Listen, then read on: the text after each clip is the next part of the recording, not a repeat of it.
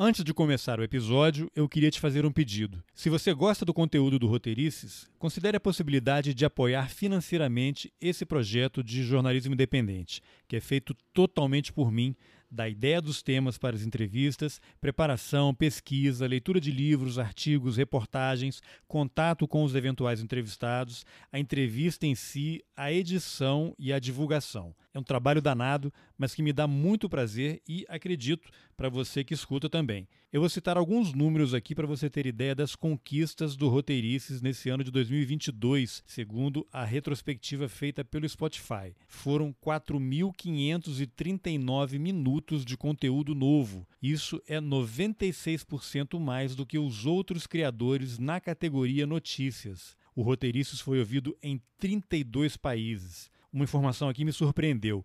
Apesar de o roteirista já ter completado três anos, 93% dos ouvintes descobriram o podcast esse ano. A quantidade de downloads do Roteirices cresceu 112% esse ano. O número de seguidores aumentou 102% e o de ouvintes em 80%. O Roteirices ficou na posição 38 no ranking dos podcasts de notícias mais ouvidos do país durante alguns dias. Esse ranking muda o tempo todo. Toda hora que alguém publica um episódio novo de algum podcast, esse ranking é rearranjado mas isso é um número muito importante. Você faz ideia do que é isso? No universo com milhares de podcasts, muitos vinculados a grandes grupos de comunicação, feito por gente que tem programa de TV, de rádio, blog nos principais portais do país, coluna em jornal, equipe para produzir o podcast, não é pouca coisa. E tudo isso não teria sido possível sem você, ouvinte, e muito menos sem as contribuições dos apoiadores. Então eu deixo aqui o meu agradecimento a todos os que apoiam o Roteiristas financeiramente. Espero que vocês continuem nessa jornada junto comigo. Eu sei que a situação está complicada para todo mundo, por isso eu agradeço também aos que escutam o podcast e compartilham os episódios. Vocês não fazem ideia de como isso é importante. E para encerrar, fica aqui o convite. Se você gosta do Roteiristas e tem condições de apoiar financeiramente, ajude o jornalismo independente. É possível colaborar a partir de R$ reais mensais pela plataforma Apoia-se. Tem também a possibilidade pelo Catarse e também pelo YouTube. Os links estão nas informações do episódio. A solução para o jornalismo é mais jornalismo. E agora vamos para o episódio. Há alguns meses, uma decisão da Justiça permitiu censurar a divulgação do nome de um militar da lista de agentes do Estado envolvidos em graves violações de direitos humanos. O nome do militar fazia parte do relatório final da Comissão Nacional da Verdade e a decisão judicial provocou reação de historiadores e entidades ligadas aos direitos humanos.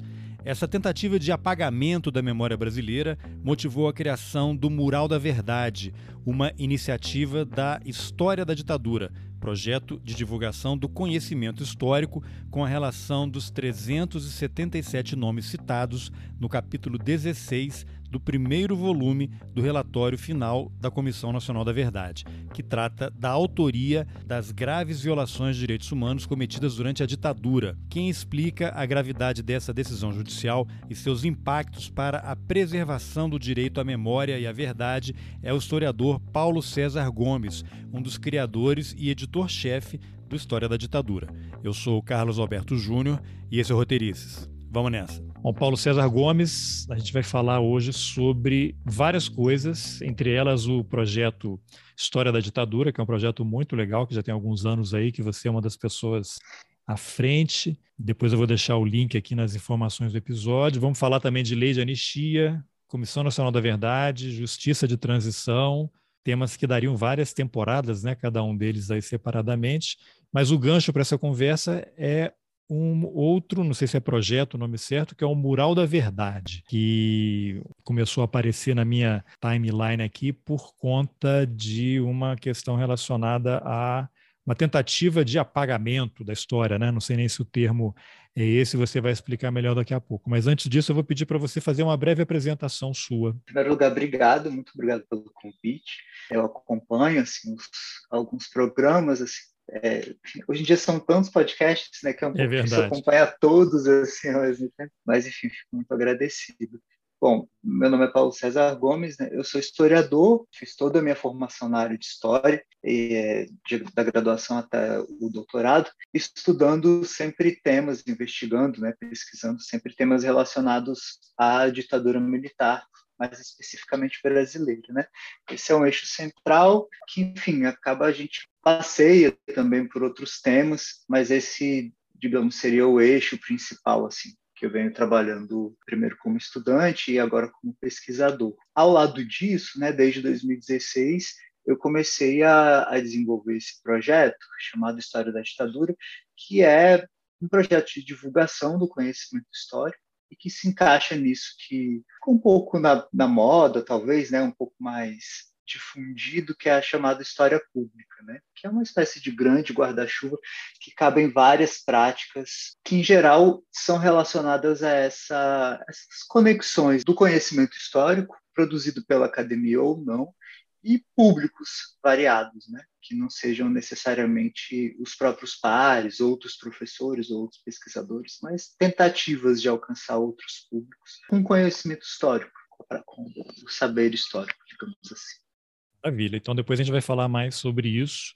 E eu quero começar lendo um trecho do. Na verdade, achei um texto que vocês colocaram lá, do Mural da Verdade, que aí você vai entrar especificamente no tema. Então, um texto que vocês começaram a compartilhar, acho que um grupo de historiadores também, diz o seguinte. Devido a tentativas de censurar nomes de autores de graves violações aos direitos humanos, algumas exitosas, o História da Ditadura disponibiliza a lista dos perpetradores identificados pela Comissão Nacional da Verdade.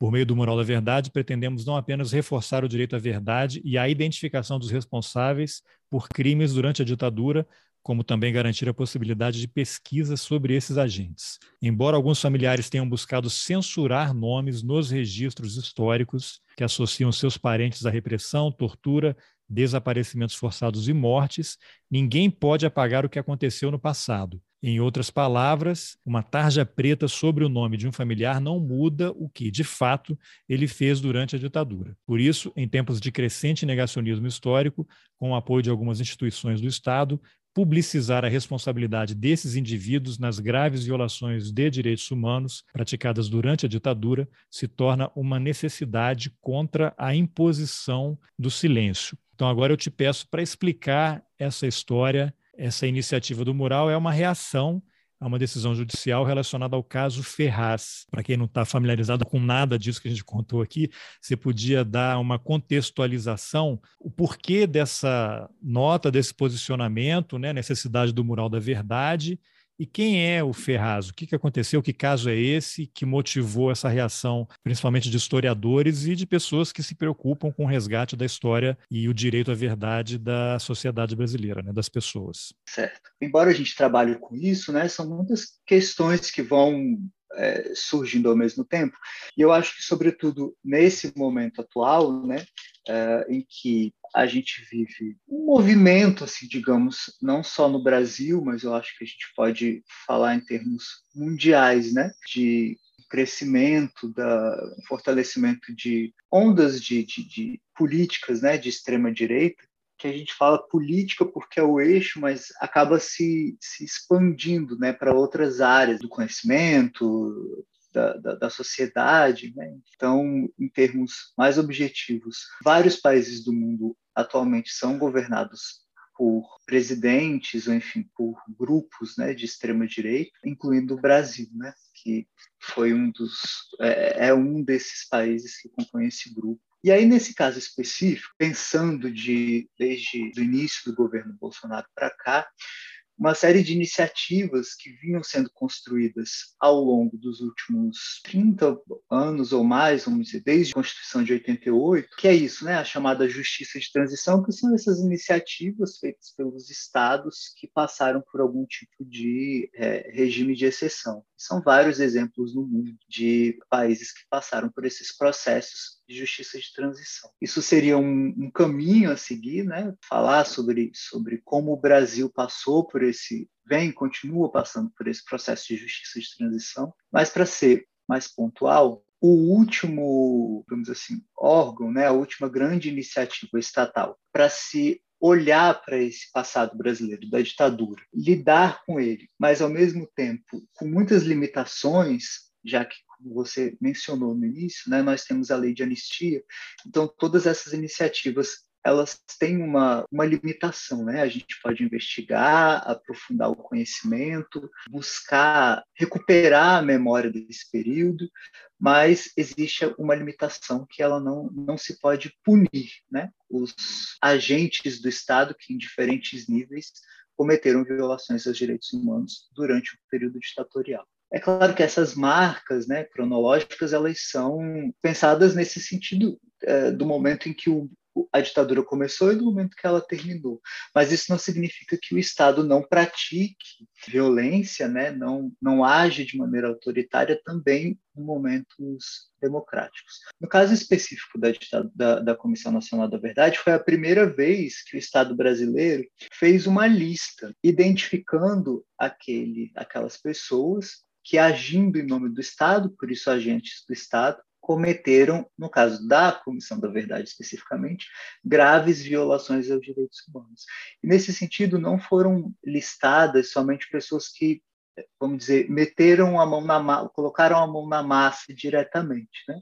mas todas as, as linhas de comando, desde o presidente da República e toda a hierarquia que participaram como grupo desse, desse momento de exceção. Essas questões sempre geraram um conflito muito grande, né? É, sobretudo com relação aos militares, que têm essa lei da anistia que os protege de qualquer tipo de, de punição. E a publicação desses nomes na época, a entrega do relatório, quando a Comissão Nacional da Verdade encerrou seus trabalhos, porque era um órgão que já de início já se sabia que ele seria temporário, a publicação desses 377 nomes ela causou muitos, muito mal-estar né, entre o governo da época, o governo da Dilma, e as Forças Armadas de maneira geral, porque era a primeira vez em que o documento oficial colocava nominalmente esses nomes porque tinha um ou outro nome mais conhecido, né, de, de alguns torturadores mais notórios ou pessoas que tinham cometido outro, outros tipos de, de, violações aos direitos humanos, mas a Comissão Nacional da Verdade ela tinha esse enfoque nas graves violações de direitos humanos, normalmente tortura, assassinatos desaparecimentos forçados, são, digamos que sejam, sejam os principais crimes, né, é, entre vários outros, mas esses seriam os principais poderiam ser chamados de graves violações. E desde esse momento houve muito mal-estar, né? tanto por parte daqueles que ainda estavam vivos, que foram mencionados, alguns ainda estão até hoje, como dos familiares dessas pessoas. Então, muitas ações começaram, ações judiciais, né, começaram a correr. Claro que essa é como eu falo, né, esse tema passou a ser tão recuperado pela opinião pública, vamos dizer assim, eu acho que muitas vezes induzido mesmo pelo, pelo, pelo próprio governo, né, que, que usam bastante esse, esse momento do passado brasileiro para justificar a maneira, o seu modus operandi né, atual. E entre essas ações, é, houve essa ação de uma família desse, dessa, dessa pessoa especificamente, pernambucano, chamado Olinto, eu tenho que é Olinto, aqui, é, Olinto de Souza, de Ferraz. Souza Ferraz. Ele é ex-coronel da Polícia Militar de Pernambuco. Mas antes de entrar no caso específico, eu queria só que você complementasse, porque você mencionou reação Sim. de familiares, né, que aí fica com a impressão que é, assim, a família, lógico, não tem como ser punida por, pelos crimes que alguém cometeu, né? um militar, um policial ou mesmo um agente civil da ditadura. Mas isso aí pode ficar a impressão de que é, o mal-estar que você havia mencionado era uma coisa meio da sociedade civil composta por esses familiares, né? Mas houve um grande mal-estar nas Forças Armadas, né? Pelos relatos que a gente teve, houve assim uma má vontade desde o começo da instalação da comissão em ajudar. Né? A Comissão Nacional da Verdade não tinha acesso aos militares, não conseguia saber onde eles estavam, nomes, documentação. Aí tem gente que fala: não, mas eles entregaram, botaram um container aqui com milhares de documentos, a comissão não tinha equipamento para escanear, não tinha braços para poder analisar aquilo tudo. Mas isso é só um pedaço do problema, né? Havia de fato uma má vontade do, dos militares, inclusive o o Celso Amorim, que era ministro da Defesa em determinado momento, ele foi muito criticado, né? Porque poderia ter avançado mais, só que a gente não sabe as pressões que ele sofria internamente ali, e que culminou com a famosa frase do general Vilas Boas, no livro depoimento dele ao Celso Castro da FGV, que a CNV foi uma facada nas costas, né?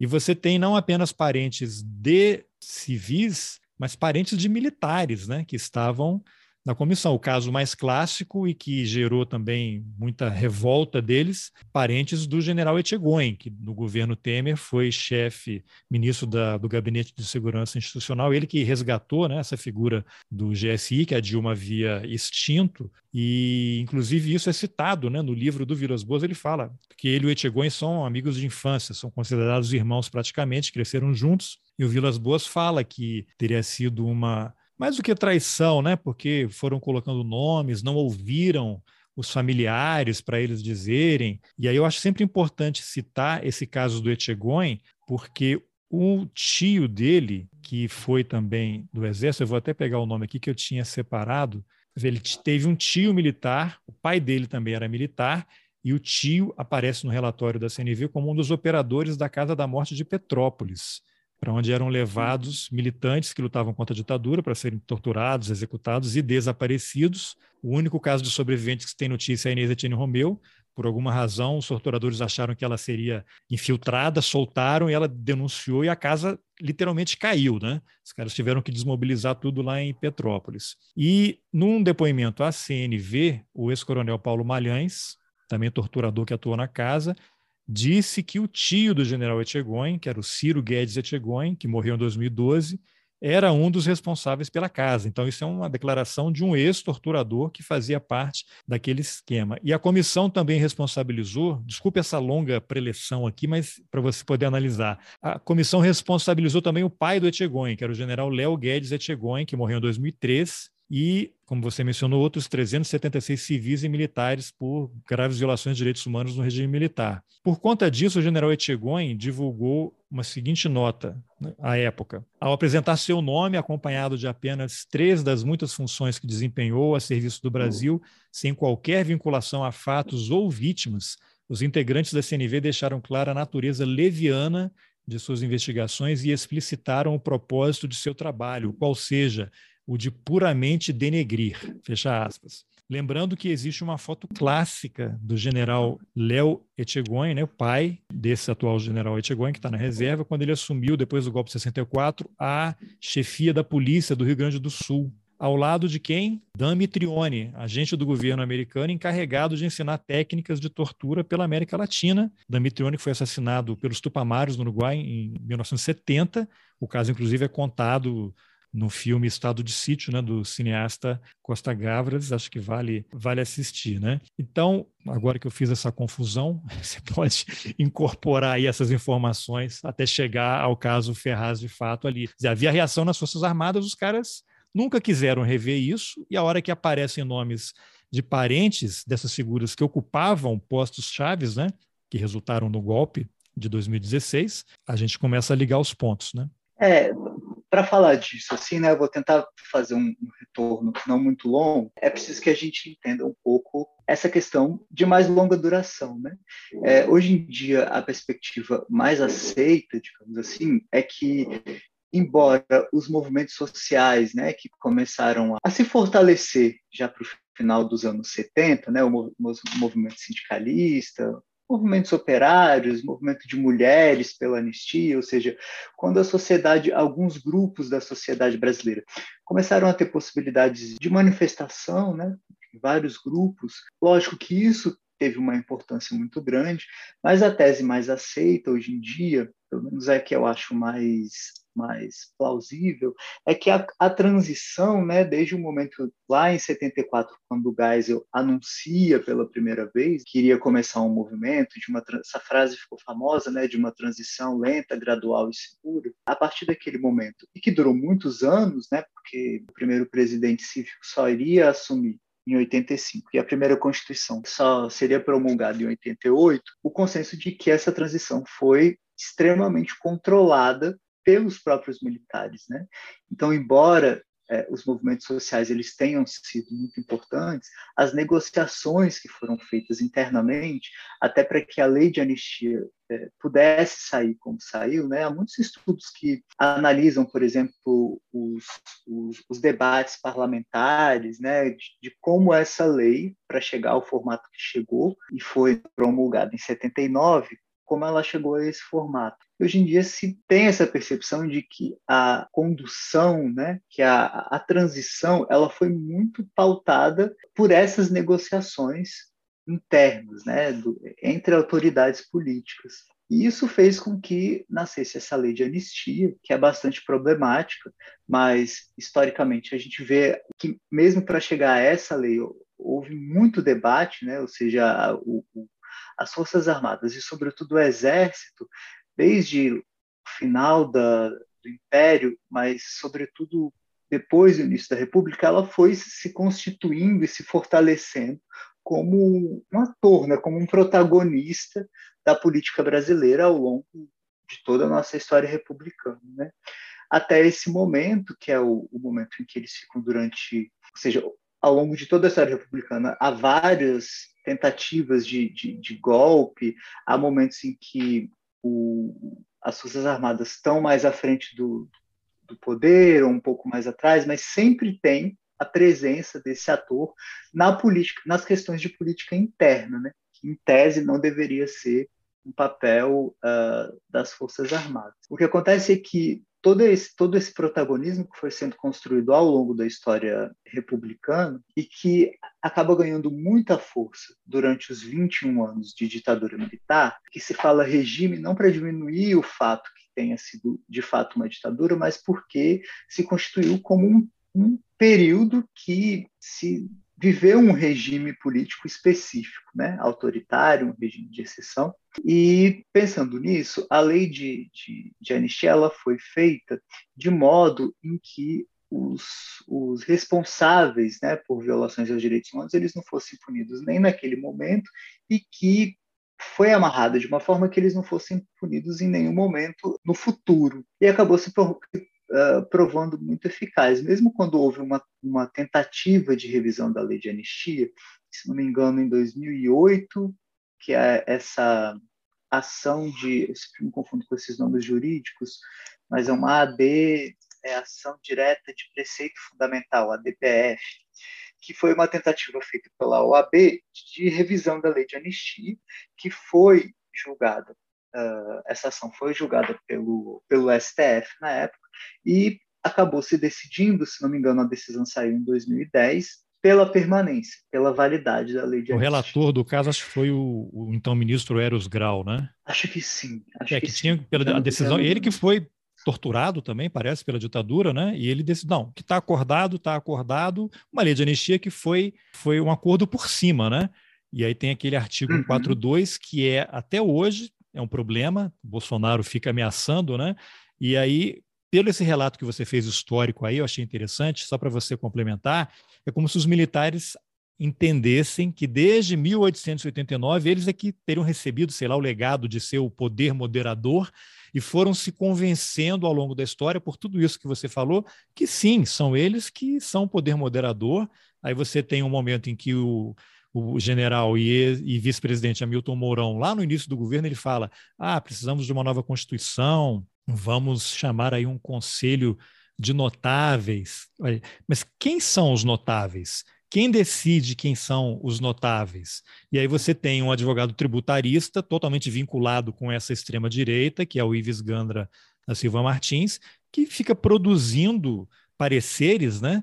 Ele que é um jurista, né, considerado um jurista, mas ele é um advogado tributário, mas interpreta a Constituição e produz pareceres dizendo que sim, analisando o artigo 142, que os militares são um poder moderador. Né? E aí, só para você complementar, que acho que parece que quando saiu a lei de anistia e eles incluíram, eu vou usar o termo aqui maldoso, pegadinha para impedir que no futuro os agentes da ditadura responsáveis por graves violações de direitos humanos não fossem punidos. Eu não sei se essa aí me corrija se eu estiver errado, que é a história do crime conexo.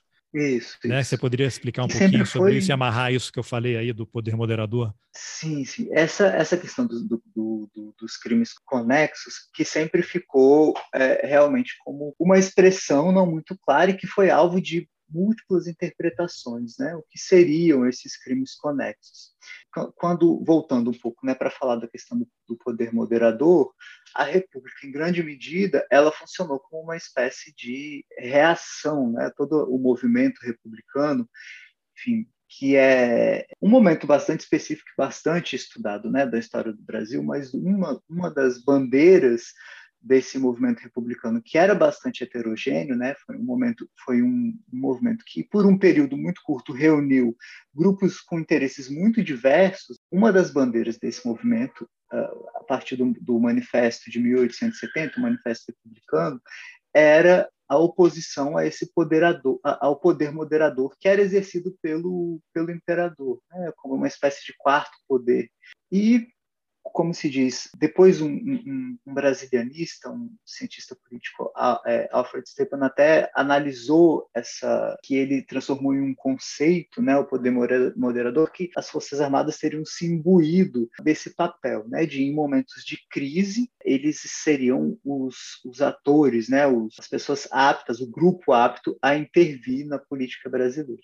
Que aí outros estudos, né, é, bastante críticos, inclusive, a essa perspectiva do poder moderador, falam que, pelo contrário, é um poder desestabilizador. Né? Na verdade, os, os militares sempre desestabilizaram a política brasileira quando algum tipo de regime democrático buscava funcionar. Né?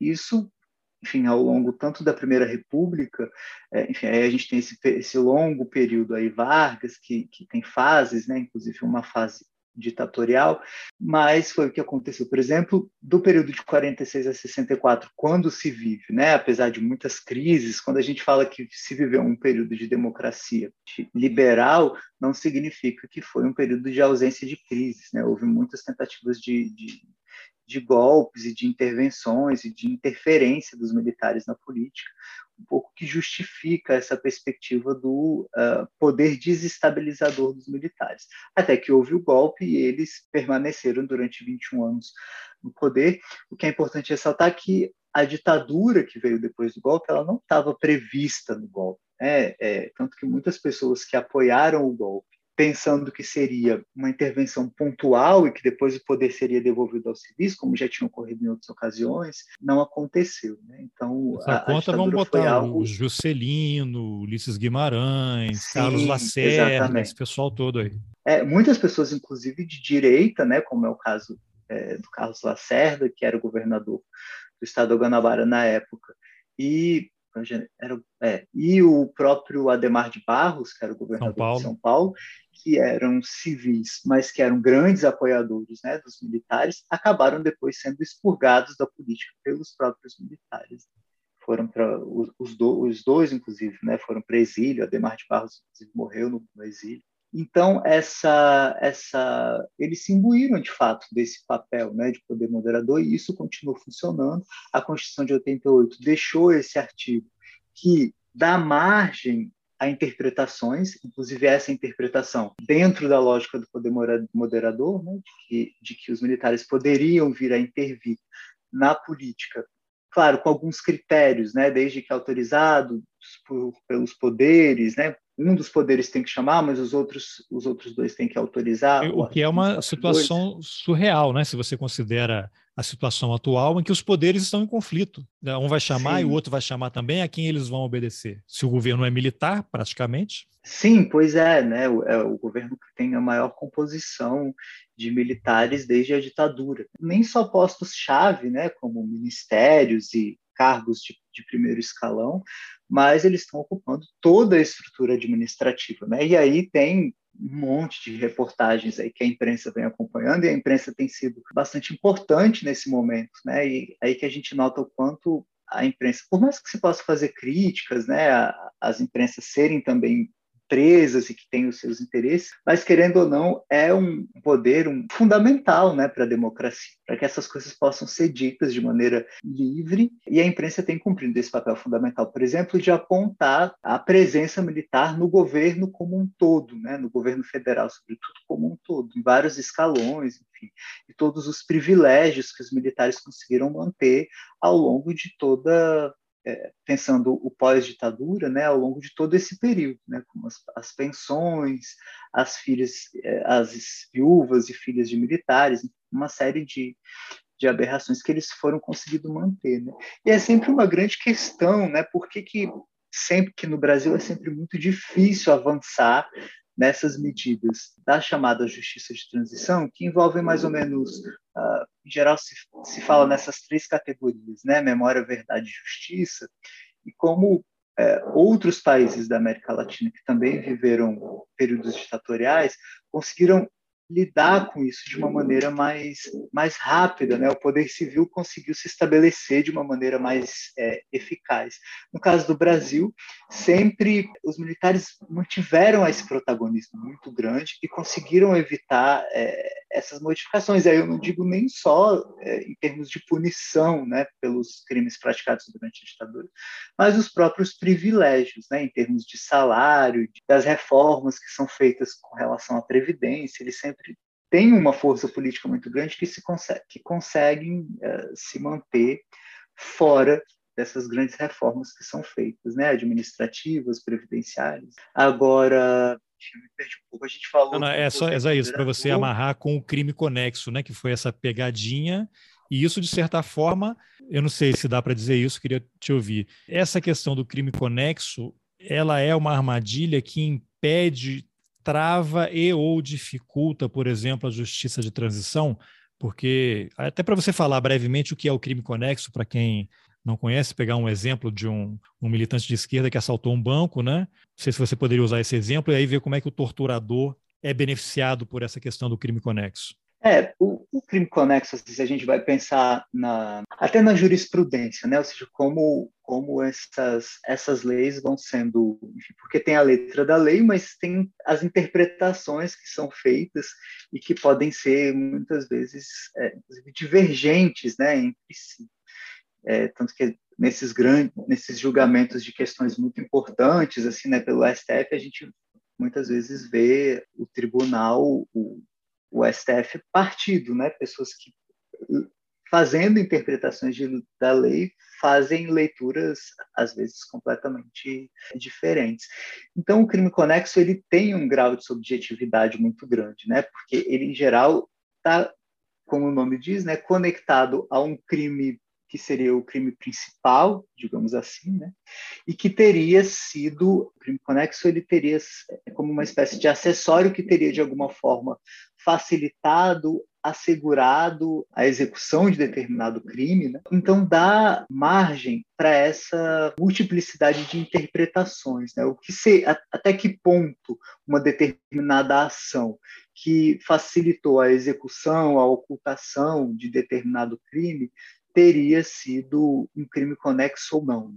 Eu acho que um tema assim, muito espinhoso, que normalmente ele é muito mais tratado por juristas do que propriamente por historiadores nesse sentido. Eu entendo quando você fala pegadinha, porque ele é dá essa abertura maior, por exemplo, do que um, um, vamos supor, um artigo do Código Criminal que diz exatamente quais são uh, os elementos que precisam estar presentes em um crime para ele poder ser considerado um e o crime conexo, como ele tem essa essa possibilidade de leitura subjetiva maior do que outros crimes, porque justamente está ligado nessa possibilidade de que se abre a leitura, né? O que, que ação pode ser vista como um crime quando ela facilita a execução, a ocultação ou a obtenção de vantagens por alguma ação que é considerada um crime pelo Código Penal, digamos assim. Eu posso dar um, é, um exemplo aqui para você analisar uhum. se, se, eu tô, se eu errei em alguma coisa e você corrige. Por exemplo, em 1971, aí tinha lá um grupo armado contra a ditadura, os caras assaltam um banco. Na saída, há uma troca de tiros e um dos militantes mata um policial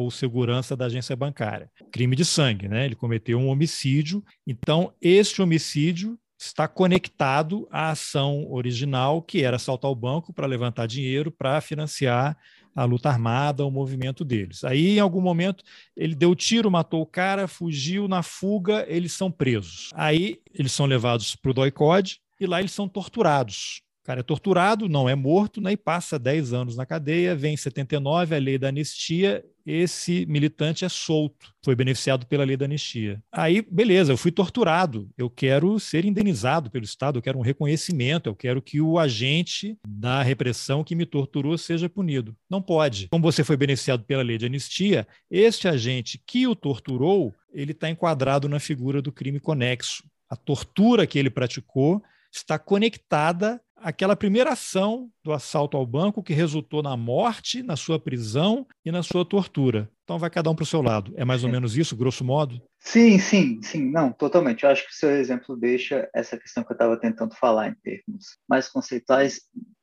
deixa a questão mais clara, né? E vem sendo, então, por exemplo, e essa vem sendo uma das estratégias que a justiça vem tentando usar para fazer justamente essa desconexão, né? Porque a tortura é considerada um crime contra a humanidade.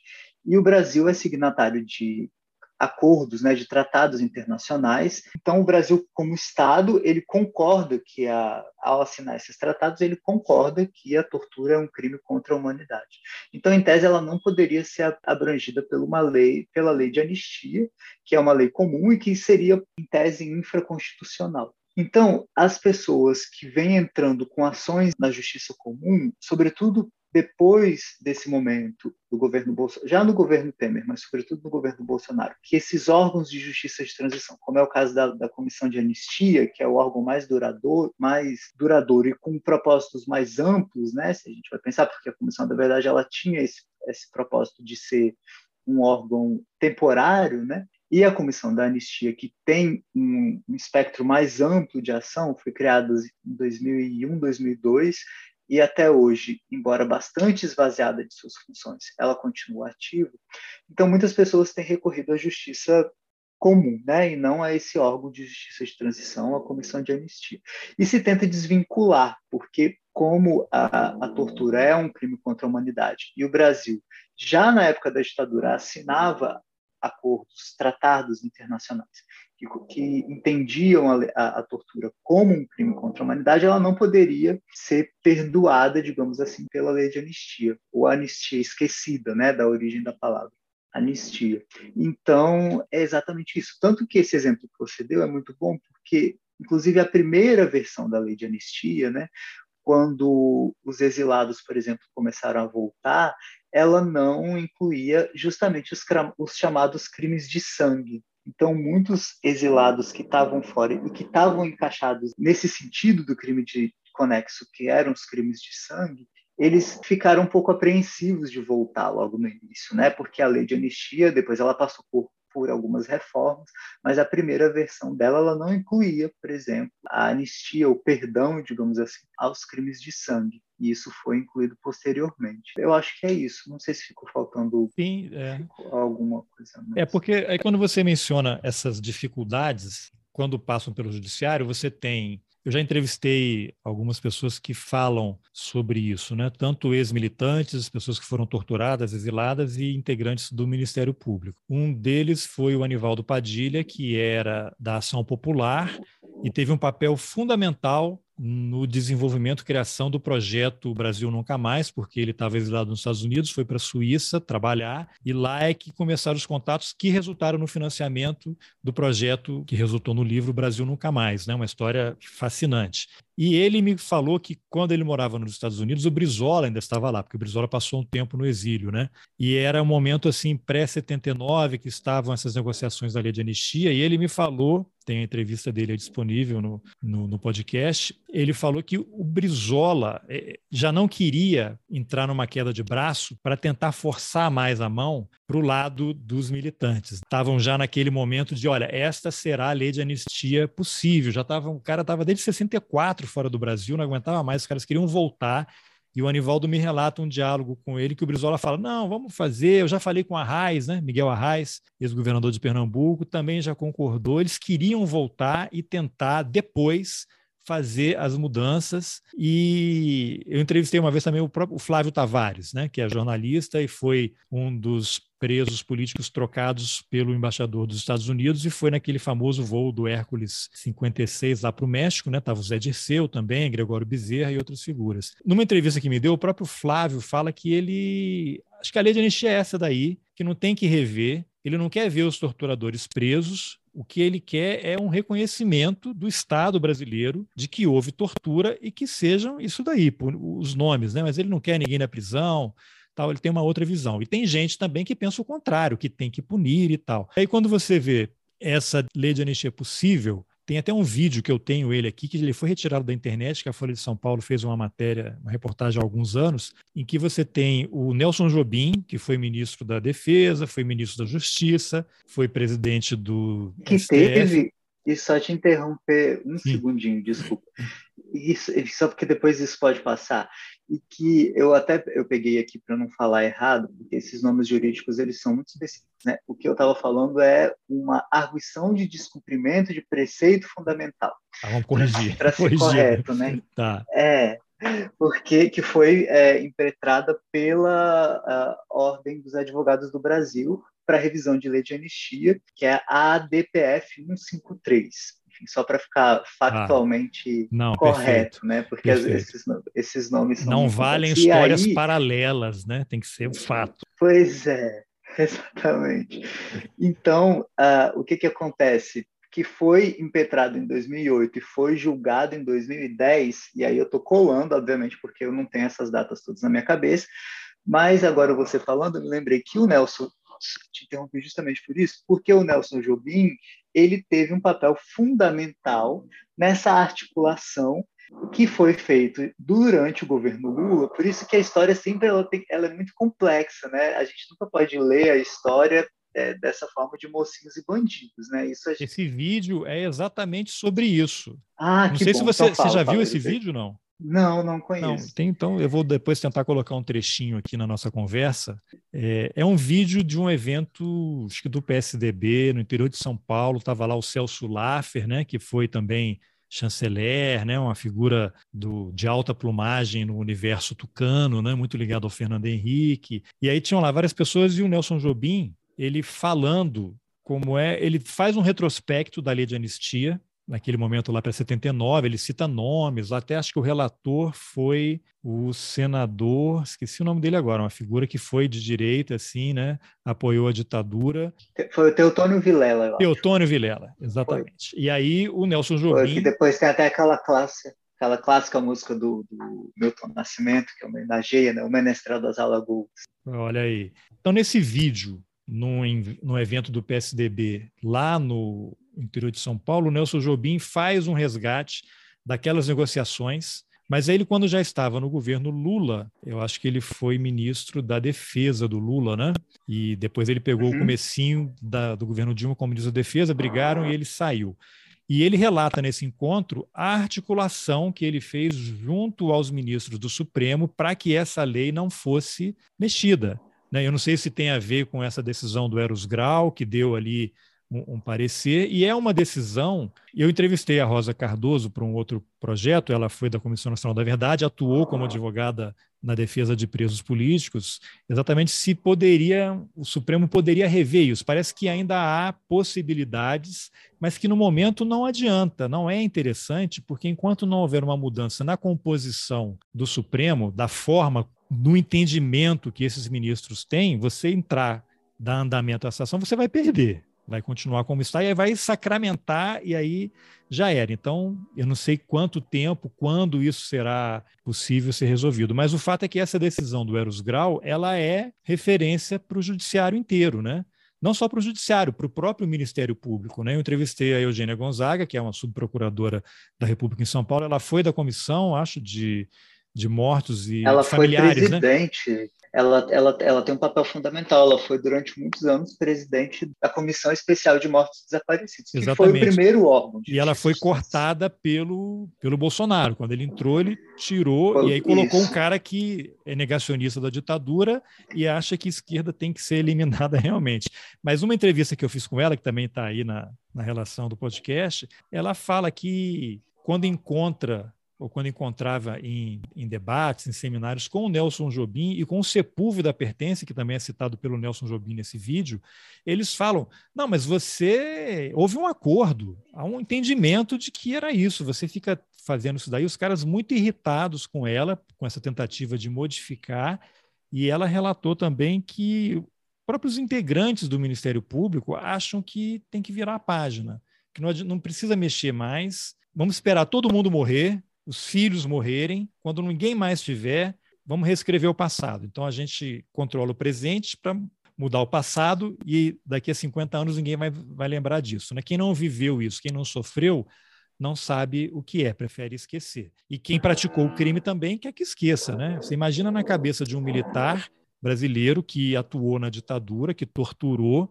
ou que estava no alto da cadeia de comando, né? Não, não, quebrou, não atirou, não cortou, não matou ninguém, mas ele mandou, ó, vai lá e quebra o braço do fulano de tal. Imagina esse cara que viveu aquele período e observa a instalação da Comissão Nacional da Verdade, nomes aparecendo, um Paulo Malhães dando depoimento, contando coisas, Paulo Malhães que um mês depois foi assassinado, né? E ao mesmo tempo você tem o general Videla na Argentina, que estava condenado à prisão perpétua e morre sentado no vaso sanitário da cela dele, na cadeia. Você imagina o que é para a cabeça de um militar cúmplice, participou de crimes, de repente está passando esse filme na cabeça deles. Imagina, não quero fazer ilação nenhuma, não, mas você vê o.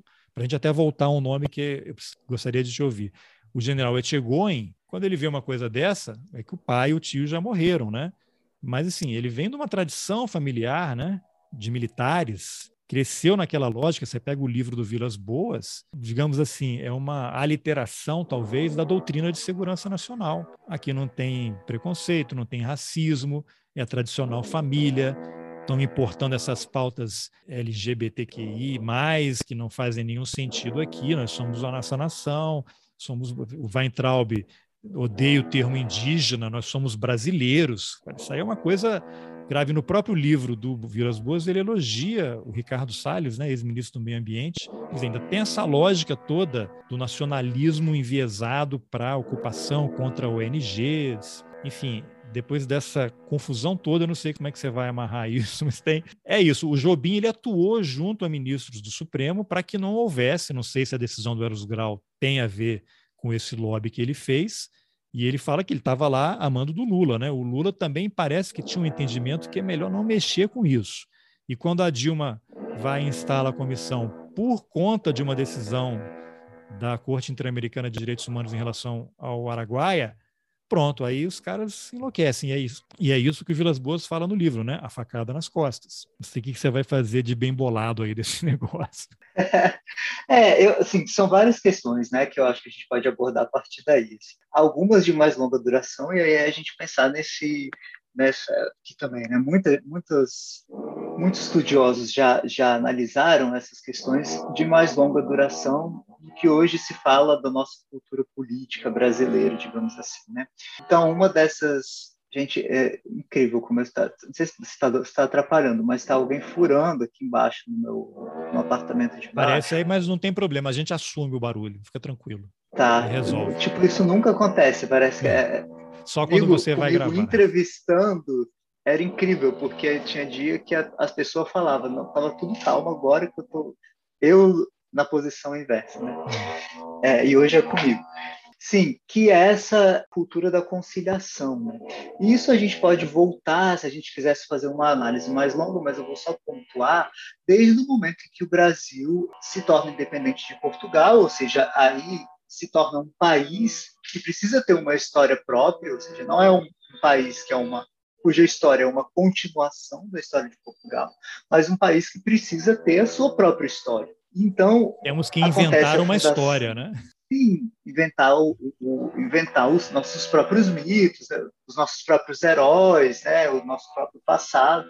E a partir disso, quando ocorre a fundação do Instituto Histórico Geográfico Brasileiro, que tem essa marca muito forte, inclusive até hoje, né, da, da fundação né, da, da ideia de nação brasileira e tudo isso, o Instituto é criado em 1848, logo depois tem um concurso e que esse concurso que é que é, quem ganhou foi o Von Márcios, que era um germânico, eu não lembro exatamente de que, de que região, da Alemanha, né, que ainda estava nesse processo de, de unificação, que é como se escrever a história do Brasil. E aí você começa a observar a criação de todos esses mitos que giram em torno da conciliação. Então, ainda não se falava, obviamente, em democracia racial, isso é uma ideia só do século XX, mas já se fala da harmonia das três raças, né? é, é uma, uma história que busca esquecer os conflitos, os momentos de violência.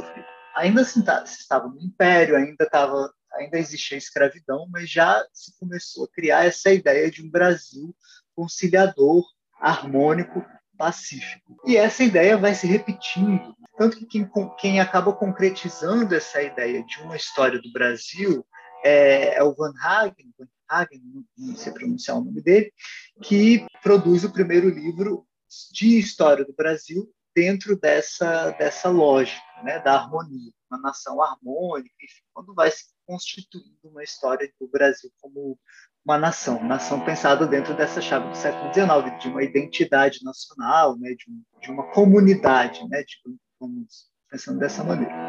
Então, é, essa é uma característica que se repete ao longo de toda a história, né? E a gente não pode negar, fazendo um pulo assim, né, de que a, a anistia foi um grande pacto, né? É, um grande pacto que, como a gente estava falando anteriormente, foi decidido é, pelo alto. E essa característica é muito permanente na história brasileira, tanto que se a gente já faz um novo pulo né, para o momento Lula e o momento dessa da, da revisão de lei de, da lei de anistia entre 2008 até 2010, quando é julgada, existe essa. O Lula fez um governo buscou a, a conciliação o tempo todo, né? Inclusive é uma das características do, desse desse governo que, embora tenha uma perspectiva aberta para as questões sociais, né, para uma maior pela diminuição das desigualdades e tudo isso, mas tem uma, uma característica forte da conciliação. Por conta dessa condenação que o Brasil sofreu na Corte Interamericana dos, dos, Direitos Humanos, que inclui uma série de questões, né? E uma dessas seria a criação de um órgão de justiça de transição que foi que acabou se concretizando na Lei de Anistia, cuja lei é de 2011 e a lei que cria a lei de anistia, ela é uh, publicada no mesmo dia, não à toa, da lei de acesso à informação, ou seja, são duas questões que caminham juntas, embora a lei de, de acesso à informação ela tenha uma pretensão muito maior, né? A Comissão Nacional da Verdade, ela é voltada para esse período de exceção, e a lei de, de acesso à informação é muito mais ampla porque ela busca a garantia de direitos uh, de cidadania de uma forma ampla, né, para toda, toda a população, e não apenas é, relacionada a esse momento da história brasileira. Só uma, uma informação é... adicional, quando você menciona, achei muito interessante, ah. a lei de acesso à informação, se você se lembrar, logo no começo do governo Bolsonaro, não sei se numa primeira viagem dele, o Mourão estava até interino, baixaram, não sei se foi uma portaria, dificultando o acesso, restringindo, né, classificando com níveis de acesso mais controlados, né, o tipo de informação e, e servidores que poderiam ter acesso e autorizar a liberação. Vamos classificar agora tudo como ultra secreto, que aí vai ter 100 anos, agora que o Exército adotou, né? A prática é 100 anos para qualquer coisa, né? E aí eu lembro que o general, de novo, olha essa figura aí, Etchegoin, numa entrevista em algum programa da Globo News, surgiu esse assunto, não sei se foi um debate com outros acadêmicos aí que ele participou no programa na Globo News, e ele chamou para si a responsabilidade. Não, estão falando aí, quem fez isso fui eu, quando estava no GSI. Isso já estava pronto. Nós é que fizemos isso, o governo que assumiu baixou, porque a gente estava achando que estava demais, informações sensíveis saindo, não sei o quê. Esse é o discurso oficial, mas você vê, o cara lá no governo Temer e no livro do Vilas Boas, o Vilas Boas diz que o Etchegoi entrou lá no Palácio Planalto, em tese aos poucos foi ocupando espaços e foi ampliando a sua influência, quer dizer, já estava tudo, já era o golpe, né, com, com o Supremo, com tudo, como o, aquele senador falou. Então você vê como essa coisa não está solta, né? Se a gente vê uma coisa aqui e ali, elas não estão aqui e ali. Elas estão aqui e ali, mas tem um ponto que liga as duas coisas. Desculpa aí te cortar. Não, total. Eu, é, eu acho que o que você fala tem totalmente sentido. Eu, e eu acho que uma dessas questões que faz essa liga, né, vamos dizer, desse, desse bolo aí, que é, que é a história brasileira, é, tem uma marca muito forte da conciliação, né? E que por mais que o Brasil tenha sofrido essa condenação, a iniciativa de criar a lei de, de acesso à informação, de criar a lei que instituía a Comissão Nacional da Verdade, foi uma afronta para esse, para esse pacto conciliador que vem funcionando. Se a gente pensar no, no, na história mais recente, né? Desde de a lei de anistia, mas se a gente pensar uma, de uma maneira de mais longa duração, é uma característica que pauta as nossas relações políticas e a gente poderia dizer em certa medida até mesmo as nossas relações sociais. Né? Enfim, já lá Sérgio Buarque de Holanda no início no, na primeira metade do século XX já falava. A criação dessa dessa dessas leis, né, e sobretudo do simbolismo da Comissão Nacional da Verdade, não só ela provoca uma, um atrito muito grande nesse pacto conciliador, mas incomoda muito essas investigações. Havia muita apreensão né, até onde a, a Comissão da Verdade poderia chegar, embora já pela lei que, que criava e por conta do impedimento que era, já era posto né, pela Comissão da Anistia, a Comissão da Verdade ela não tinha o poder é, punitivo, né? Era um poder de investigação, de pesquisa, enfim, mas ela nunca te, ela não tinha esse poder, nem poderia ter por conta da, da comissão é, da lei de anistia. Isso causou muitas tensões, né? Não à toa, enfim, eu trabalhei na Comissão Nacional da Verdade durante um certo período como como pesquisador e era um cotidiano muito tenso, né? Porque era um cotidiano de constantes atritos assim, e que acabava contaminando um pouco aquele ambiente de trabalho, porque eram tentativas de conseguir documentos que não chegavam, que se dizia que tinham sido eliminados ou que simplesmente se ignoravam, né? A comissão da anistia entrou, precisou a própria Comissão de, da Verdade entrou na justiça algumas vezes para tentar ter acesso a documentos, e foi um processo muito, muito difícil, muito tenso e é, muito cheio de atrito com curio... as Forças Armadas. Né? Então, esse aqui é curioso, porque o argumento deles sempre é não, não, não existe, não tem, nunca foi feito, foi descartado. Olha, se tem um órgão, um ministério que é respeitador da burocracia são os militares, e com cópia, né? Papel carbono, três, quatro cópias, que vai para um monte de lugar. E aí você vê, não existe, não tem. Aí morre um militar lá no Rio Grande do Sul, atropelado, morreu de idade, uma doença. Aí a família vai arrumar as coisas, acha um baú lá no fundo do armário cheio de documento. Há vários, que não estou inventando nada, né? Não é ironia nem sarcasmo. Está cheio de casos desses por aí, muito bem relatados. Ah, já foi descartado. Sim, mas eu não, não sou servidor, não entendo nada de legislação, de regras do, do servidor, mas eu entendo que descarte, destruição de documentos, existe uma legislação, né? Você tem que justificar por que você vai destruir tal documento, ele não é mais necessário, você tem que ter uma justificativa. Então, tudo bem, foram destruídos. Ok, então cadê o papel que vocês assinaram aí, determin... quem determinou a destruição sob qual argumento? Isso ninguém nunca fala.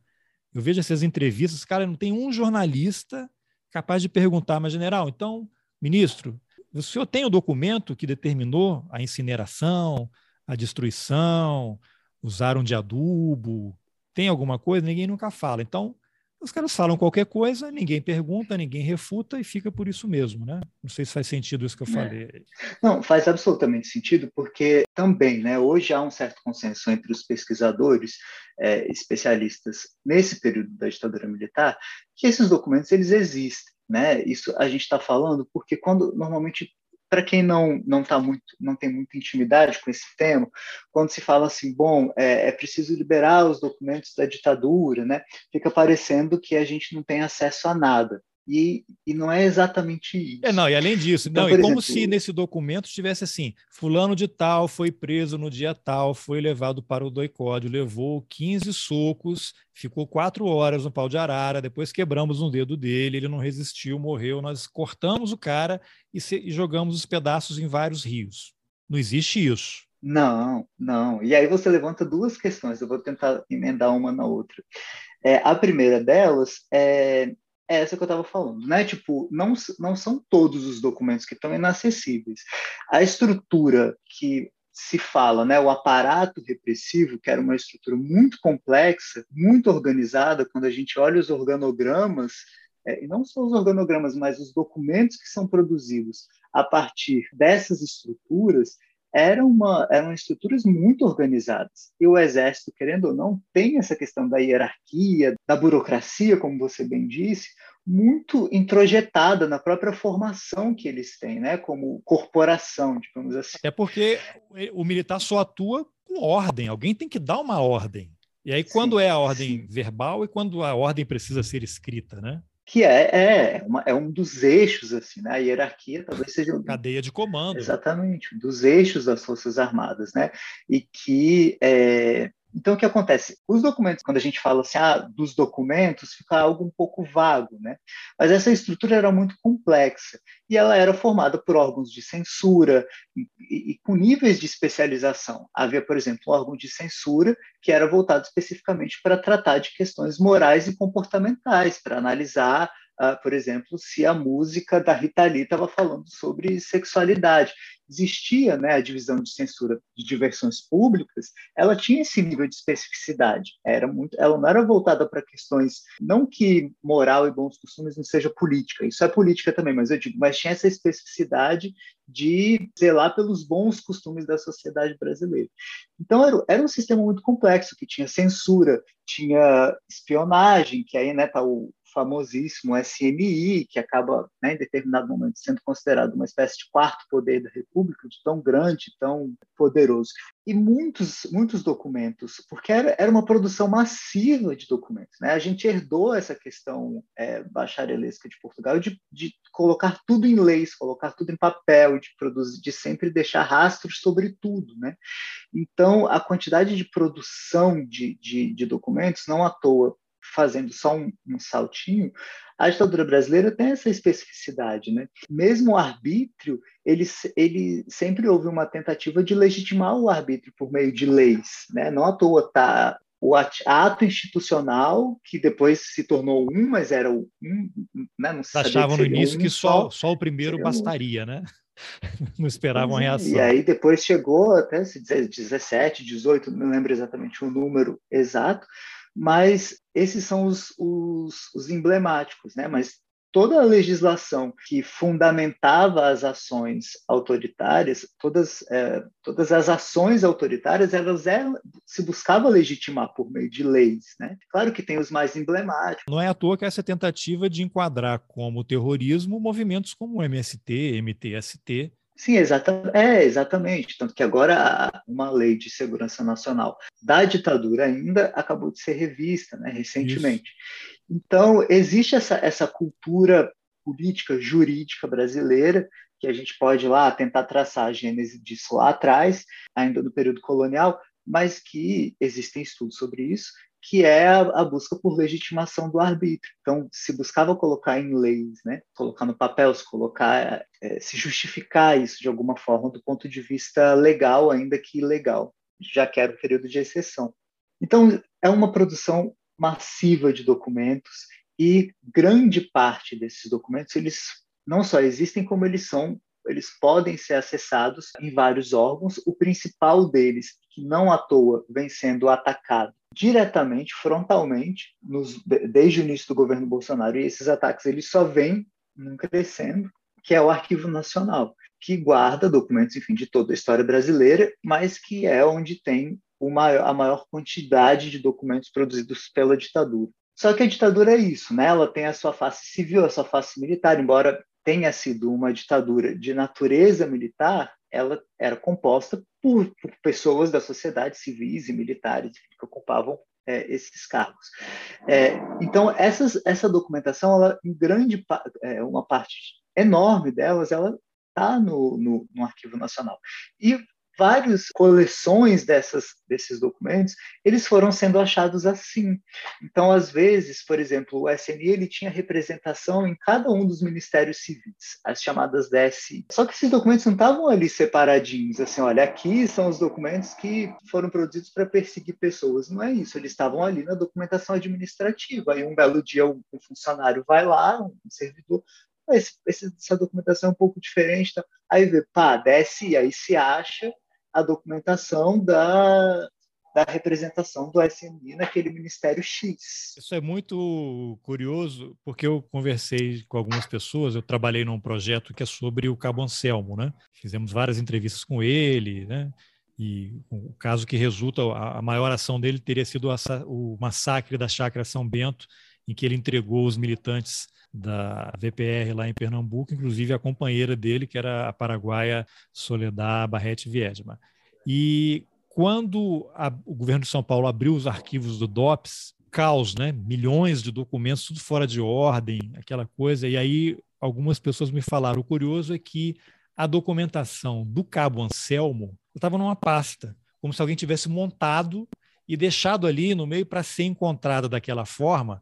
E aí tem um pouco disso, né? Não é porque é um documento da, que está lá no arquivo que ele necessariamente é legal, ele tem que ser contraposto com outras informações, porque também você tem contra-informação, você tem mentira, você quer tirar o cara do caminho, então você bota um documento ali, ah, está aqui no arquivo, verdade absoluta. Não é bem assim também, né? É, é, não, absolutamente não.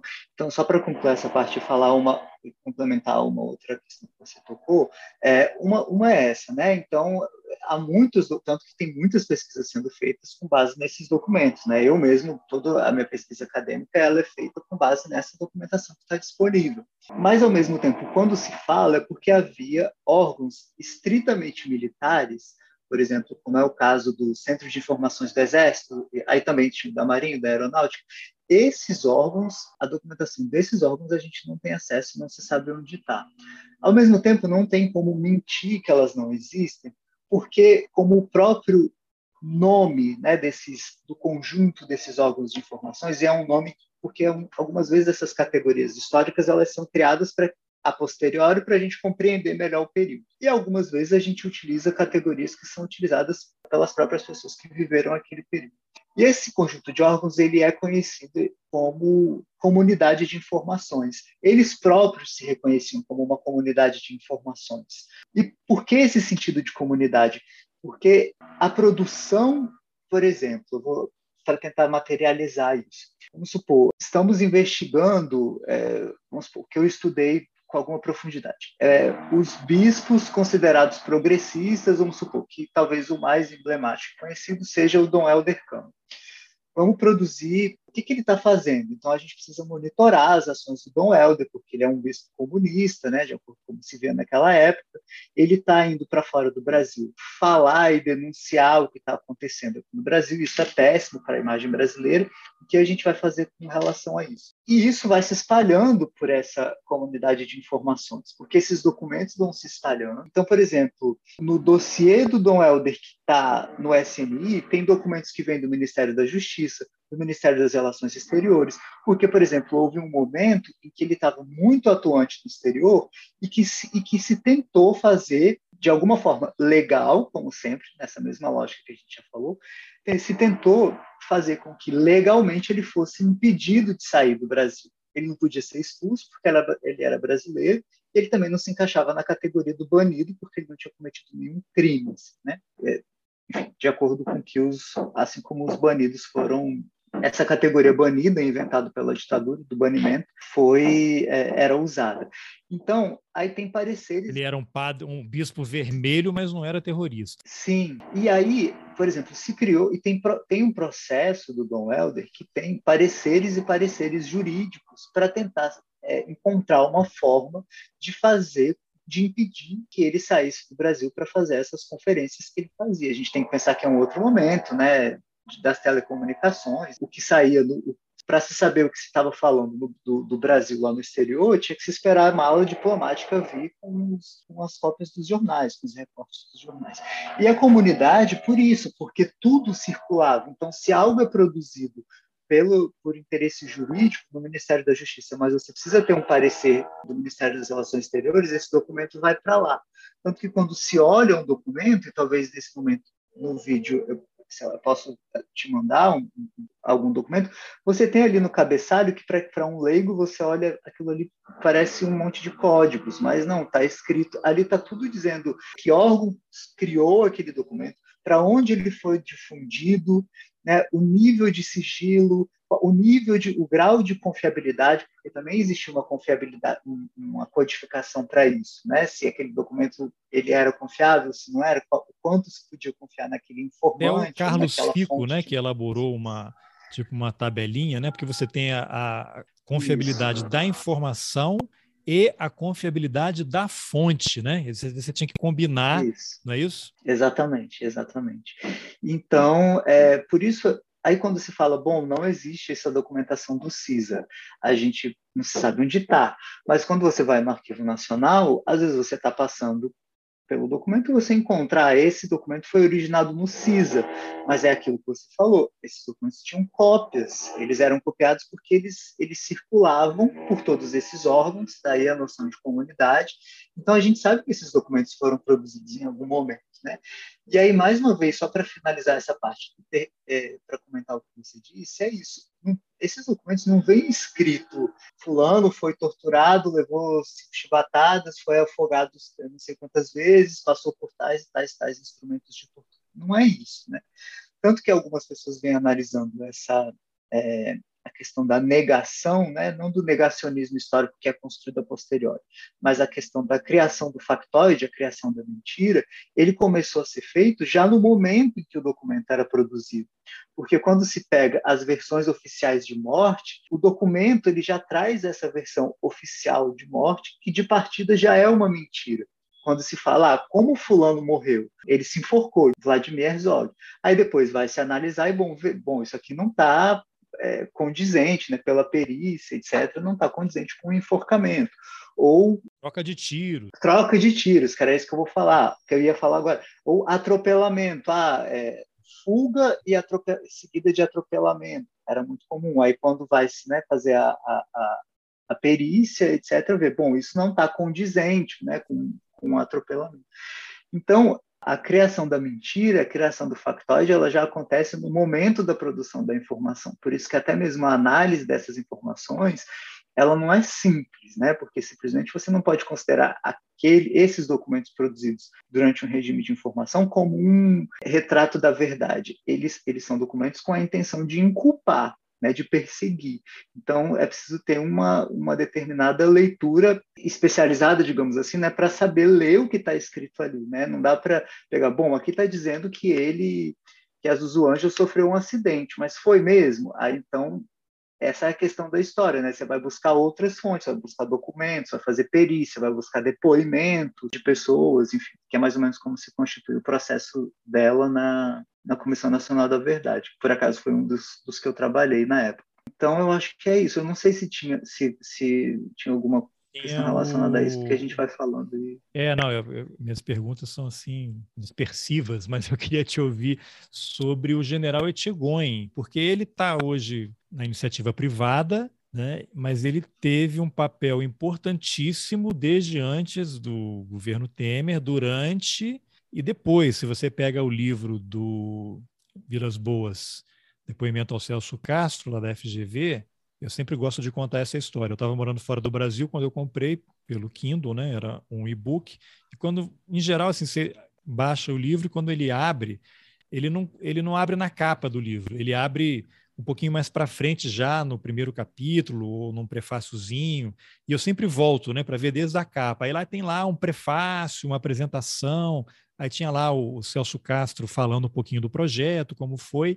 E aí tinha uns agradecimentos ali em que o Vilas Boas ele relata que o livro foi editado, revisado e editado pelo Etchegoin e pela por uma das filhas do Vilas Boas. E ele menciona o Instituto Vilas Boas que teria sido uma ideia muito estimulada pelo presidente da CNI, Robson Andrade, eu acho. Presidente da onde? Da CNI, Confederação Nacional da Indústria. Ah, tá, tá. tá. Sim, a sim. ideia de, de criar o Instituto Vilas Boas teria sido, e o Instituto hoje está aí, né? promove palestras com negacionistas do clima, está dentro dessa estrutura toda aí. Então, você vê que o Etchegoin, ele é uma figura central e 2016, eu não sei se ele ainda estava 16 não, ele já estava na reserva, eu acho, quando houve o famoso tweet do Vilas Boas, em que o alto comando todo se reuniu, né? Você lembra? Imagina a nata do exército, generais todos do alto comando passaram décadas estudando, se preparando, os caras numa sinergia para lapidar dois tweets de do que 280 caracteres cada um, isso sim é sinergia, né? Para que o Supremo não soltasse o Lula ou mantive, prendesse o Lula. É, isso sem essa energia. Mas você vê que. E aí o, o Etchegon ele sai do governo, ele vai para a reserva e ele vai para a iniciativa privada, por uma assessoria de comunicação que é a maior do Brasil, uma das maiores da América Latina, ser presidente do Conselho de Administração. Então tem essa conexão militar, um militar muito característico, é, ressentido com a Comissão Nacional da Verdade, que citou o pai e o tio dele, um cara que veio dentro dessa formação toda aí, do papel que eles imaginam que as Forças Armadas devem ter. Foi no governo Temer que volta a ter um ministro da Defesa Militar, e você tem esse general Etchegoyen que atuou em, em várias etapas, eles, e ele, no governo Temer, ele comandava a GSI, GSI, que é chefe da ABIN acesso a todas as informações sensíveis do governo, e o cara vai fazer parceria com a iniciativa privada. Até uma ilação maldosa minha, talvez, mas isso me lembra a Oban, né?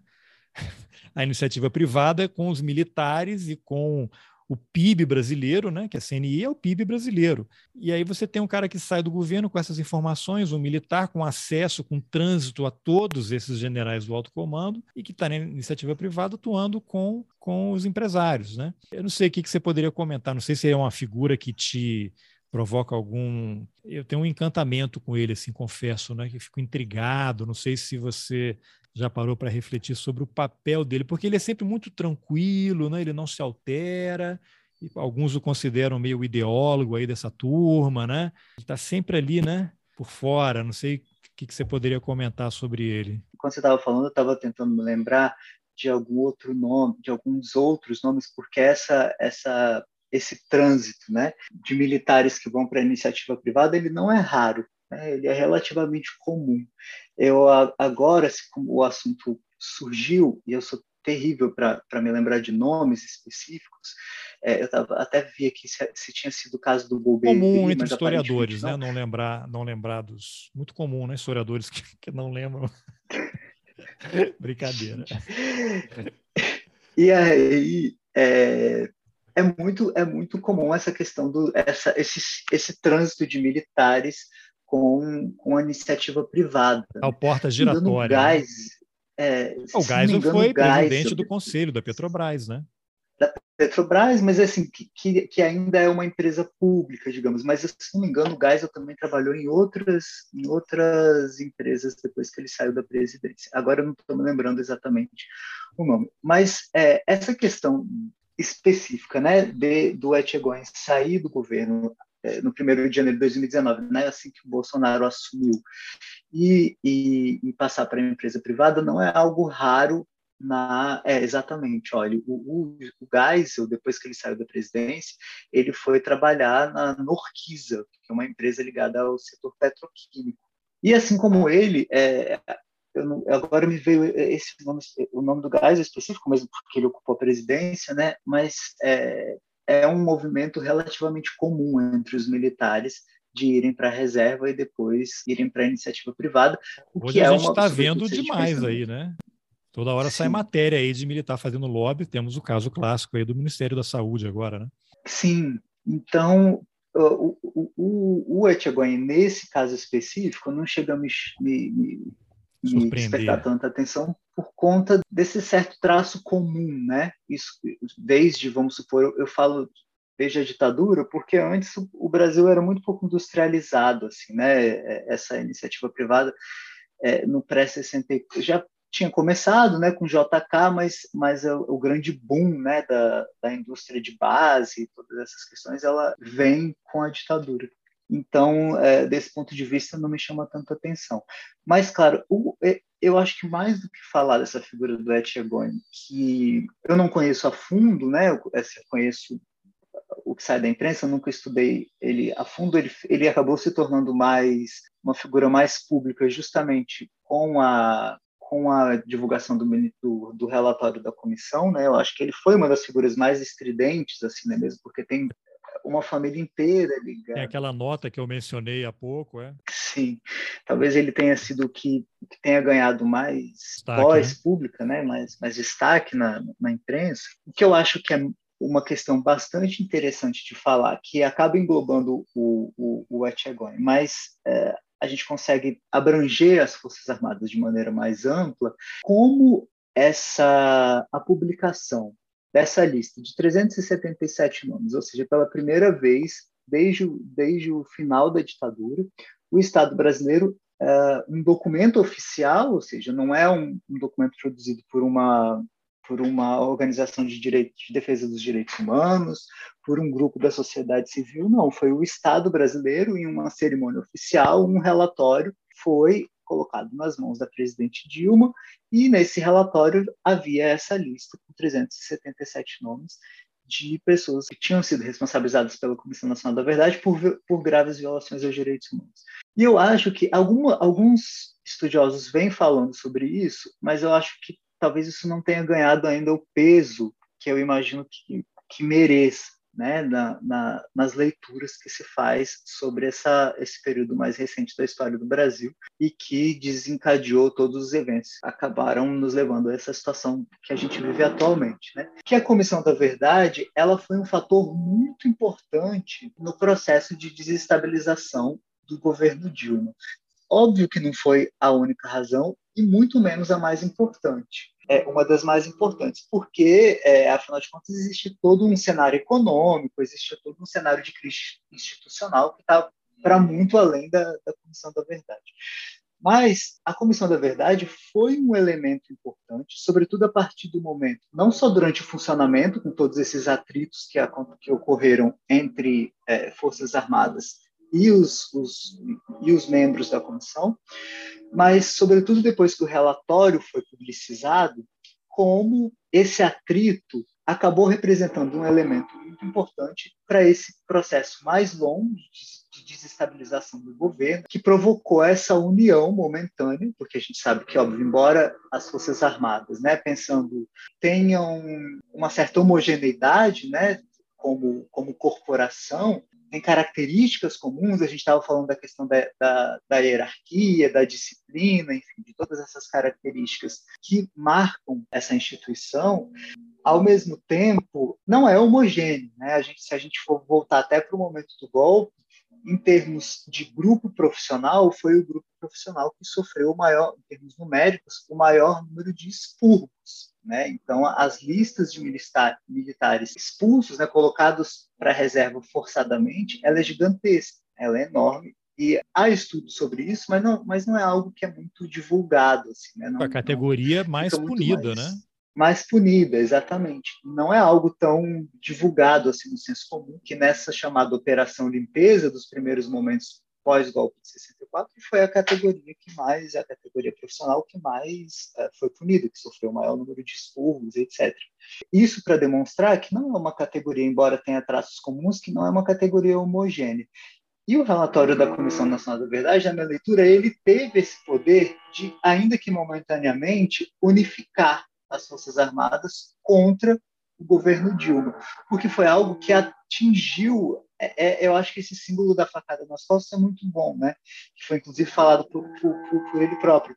Mas essa, essa, esse símbolo da facada nas costas provocou uma união momentânea dos militares contra o governo Dilma. Ainda que a gente vá considerar que os, os militares tiveram muitos benefícios no governo Lula, é reconhecido, né, que eles tiveram o próprio é, Vilas Boas reconhece isso no livro, do, no livro dele. Ele fala assim: do pois Lula é. a gente é. não tem o que falar, mas aí veio essa Dilma e quer fazer esse negócio. Inclusive, acho que esse, a, a comissão ela é catalisador que uniu toda essa coisa, esse, esse medo do revanchismo, né, para usar uma palavra que os militares adoram usar, e que abriu as portas das Forças Armadas para o Bolsonaro. Ele estava proibido de entrar em instalações militares durante anos, né? O cara foi abraçado pela, pela, pelo alto comando das Forças Armadas, passou a frequentar e fazer campanha dentro da AMAN. Sim, é, é, é exatamente. Então, eu acho que essa, essa leitura ainda não está bem estabelecida, né, mesmo porque é muito recente, mas já tem evidências o suficiente para entender a Comissão da Verdade como esse elemento que provoca essa união momentânea dos militares em torno dessa, desse inimigo comum que é o governo Dilma.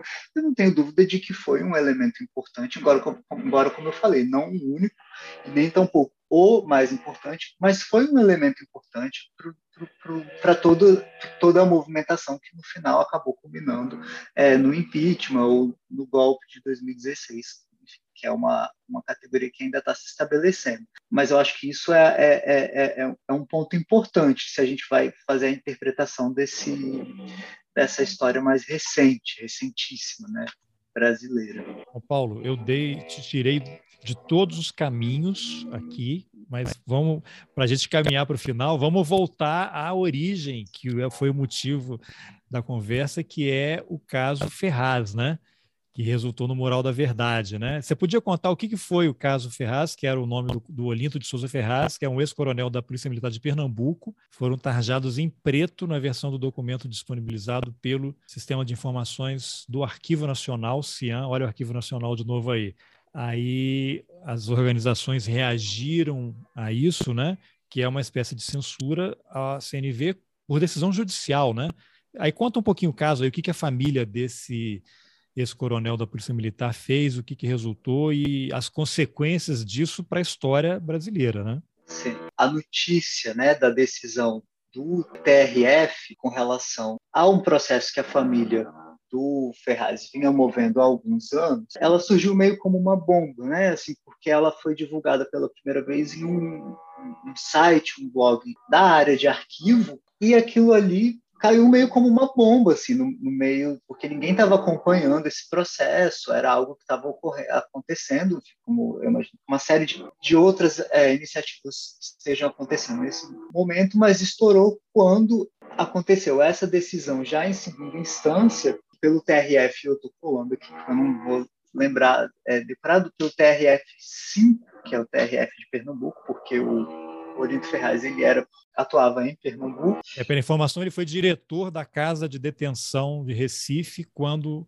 lá morreu o Amaro Luiz de Carvalho, que era militante do Partido Comunista Brasileiro Revolucionário, PCBR, em 71. Sim, é, esse caso Amaro, por exemplo, foi um que deu um, um trabalho bastante grande para a Comissão da Verdade, para a reconstrução né, do caso da, da morte dele. Essa ação vinha correndo, mas ela só veio a público quando ela, quando houve a decisão do TRF, né, que aí é um, é um tribunal de segunda instância, e quando isso veio a público, as pessoas, sobretudo essas pessoas que estão envolvidas com essa temática, né, não só historiadores, mas ativistas de organizações de direitos humanos, etc., por conta não especificamente da questão em si, porque esse, o nome dele já está é, essa lista ela é reproduzida em mil lugares, né? Esses, esses, nomes na época da publicação do relatório saíram na imprensa inteira. Se a gente joga no Google aparece dezenas, talvez centenas de, de matérias que vão sendo reproduzidas.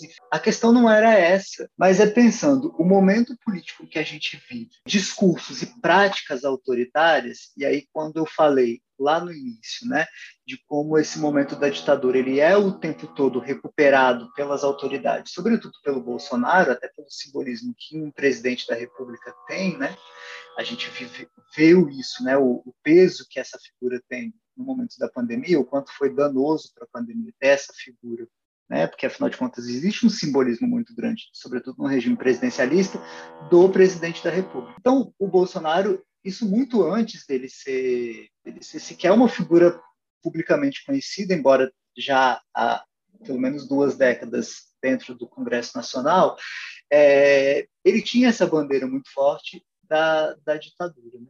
E aí isso entra numa área né, que, vem, que, que, que se constitui como uma área de estudos, que é são os usos públicos ou os usos uh, políticos do passado, que é quando se recupera determinado período histórico ou determinado evento histórico, se faz uma leitura distorcida dele para justificar práticas do presente. No caso do Bolsonaro, esse mecanismo é muito claro, né? Você lê a ditadura, sobretudo as violações aos direitos humanos, tentando ler isso de uma maneira positiva, né? E isso está muito claro nas falas dele, né? Bom, ah, se matou pouco, deveria ter se matado, deveriam ter sido é, muito mais pessoas deveriam ter sido pelo mortas. menos 30 mil, começando ah, pelo Fernando Henrique. Exatamente, tem essa fala, né? Dá para dizer que isso é revisionismo? Isso é uma questão que é uma uma releitura, pô, uma encrenca, né? Vou falar em revisionismo né? com historiadores, eu vou apanhar. É. Então. Não, não vai apanhar, é porque isso é muito, é, é, é, meio polêmico, assim, né, no sentido de que o revisionismo... Não necessariamente é ruim, né? É, ele se confunde um pouco com uma prática da própria história, que é sempre reler a partir do surgimento de novas de fontes, ou de novas perspectivas. Então, seria mais uh, uma espécie de negacionismo, negacionismo não mesmo. no sentido de, de negar simplesmente. Inclusive, tem uma professora, uh, uma historiadora de Santa Catarina, a Mariana Joffre, que ela tem trabalhado com uma noção que eu gosto bastante, que é o distorcionismo, né? Porque se trata não necessariamente de negar que ocorreu, mas de ler de maneiras distorcidas. Gostei, gostei dessa é, palavra, hein? Que, que não é necessariamente negar, porque em nenhum momento o Bolsonaro negou que houve a ditadura, mas ele lê esse momento, esse, esse período histórico, de uma maneira distorcida, tentando atribuir um valor positivo a esse período, sobretudo aos atos mais arbitrários que foram cometidos nessa época, e claramente com o sentido de justificar não só discursos, mas práticas autoritárias no presente. Pô, é esse é, cotidiano que a gente é interessante, tem gostei. Distorcionismo, Bolsonaro se enquadraria nessa categoria. Já o Braga Neto entraria na categoria de negacionista, porque ele foi a uma comissão lá na Câmara dos Deputados e perguntaram se ele acha que houve ditadura no Brasil. Ele falou que não, que houve um regime forte e se tivesse havido ditadura, muitos dos presentes não estariam vivos. É, e, e, que são é, perspectivas que vão se interconectando, né?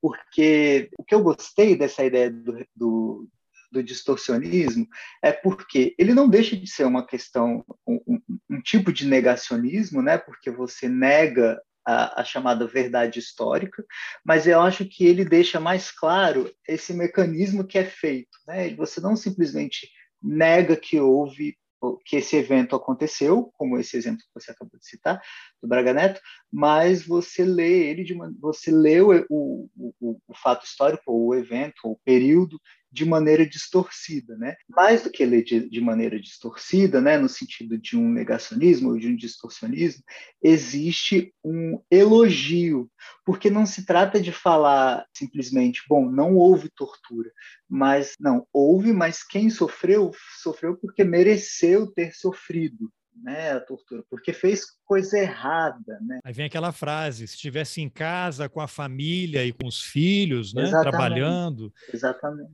É, agora, isso me lembra muito esse distorcionismo, o 1984, né, cujo personagem principal, Winston, trabalha no Ministério da Verdade e ele está lá fazendo o quê? Reescrevendo os jornais, né, as notícias. Então, uma hora o continente que ele mora é aliado do outro continente, vamos usar aqui Rússia e Ucrânia, né, para aproximar. Uma hora a Ucrânia é parceira da Rússia, aí depois de um tempo, não, sempre foram inimigos, ou já foram aliados e agora tem uma carestia e agora a inflação baixou, então tem que consumir mais.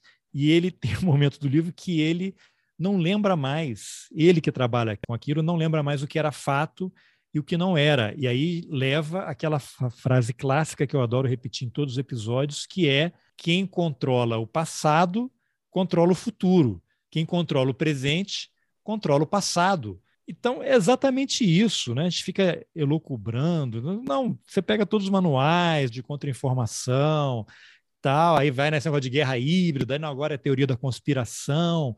Mas se você vai lá no Sun Tzu, tá tudo lá, né? Clausewitz, né, que é o cara da guerra, aí você não tem nada de, exatamente de novo, né? Mas assim, as pessoas não conhecem muito e tem uma galera muito profissional operando realmente esse processo, né? E aí fica, ah, militar é burro, é incompetente. Porra, os caras estão governando o país, né? Os caras derrubaram a presidente Se eles é, são os é, burros, é, né? Até falei com o Piero Lerner outro dia aí numa entrevista. Ele, pô, se eles são os burros, imagina a gente, né? Não, e é, isso é uma, é, uma, é uma questão que eu acho é, muito, muito, muito instigante assim para ser discutida, que é essa, por exemplo, que foi, deixa eu tentar é, formular. Logo depois da abertura, as primeiras publicações, né, as primeiras perspectivas que se tinham a partir do, não digo do momento de abertura, não digo nem a partir do governo já civil do Sarney, que foram esses livros que fizeram muito sucesso. E aí fazendo um parênteses, você citou 1984, que eu tinha lido há muitos anos e agora eu voltei a ler recentemente. Voltou à moda, é, né? E a gente, sim, que, come, que é, fez. É, Desde a eleição do Viraram, Trump. voltaram a virar best-sellers, né? Livros, enfim, fundo de catálogo, né? Que basicamente é. mais. E, e, voltaram a, a, fazer parte das listas. Você ia citar vendidos. outro livro.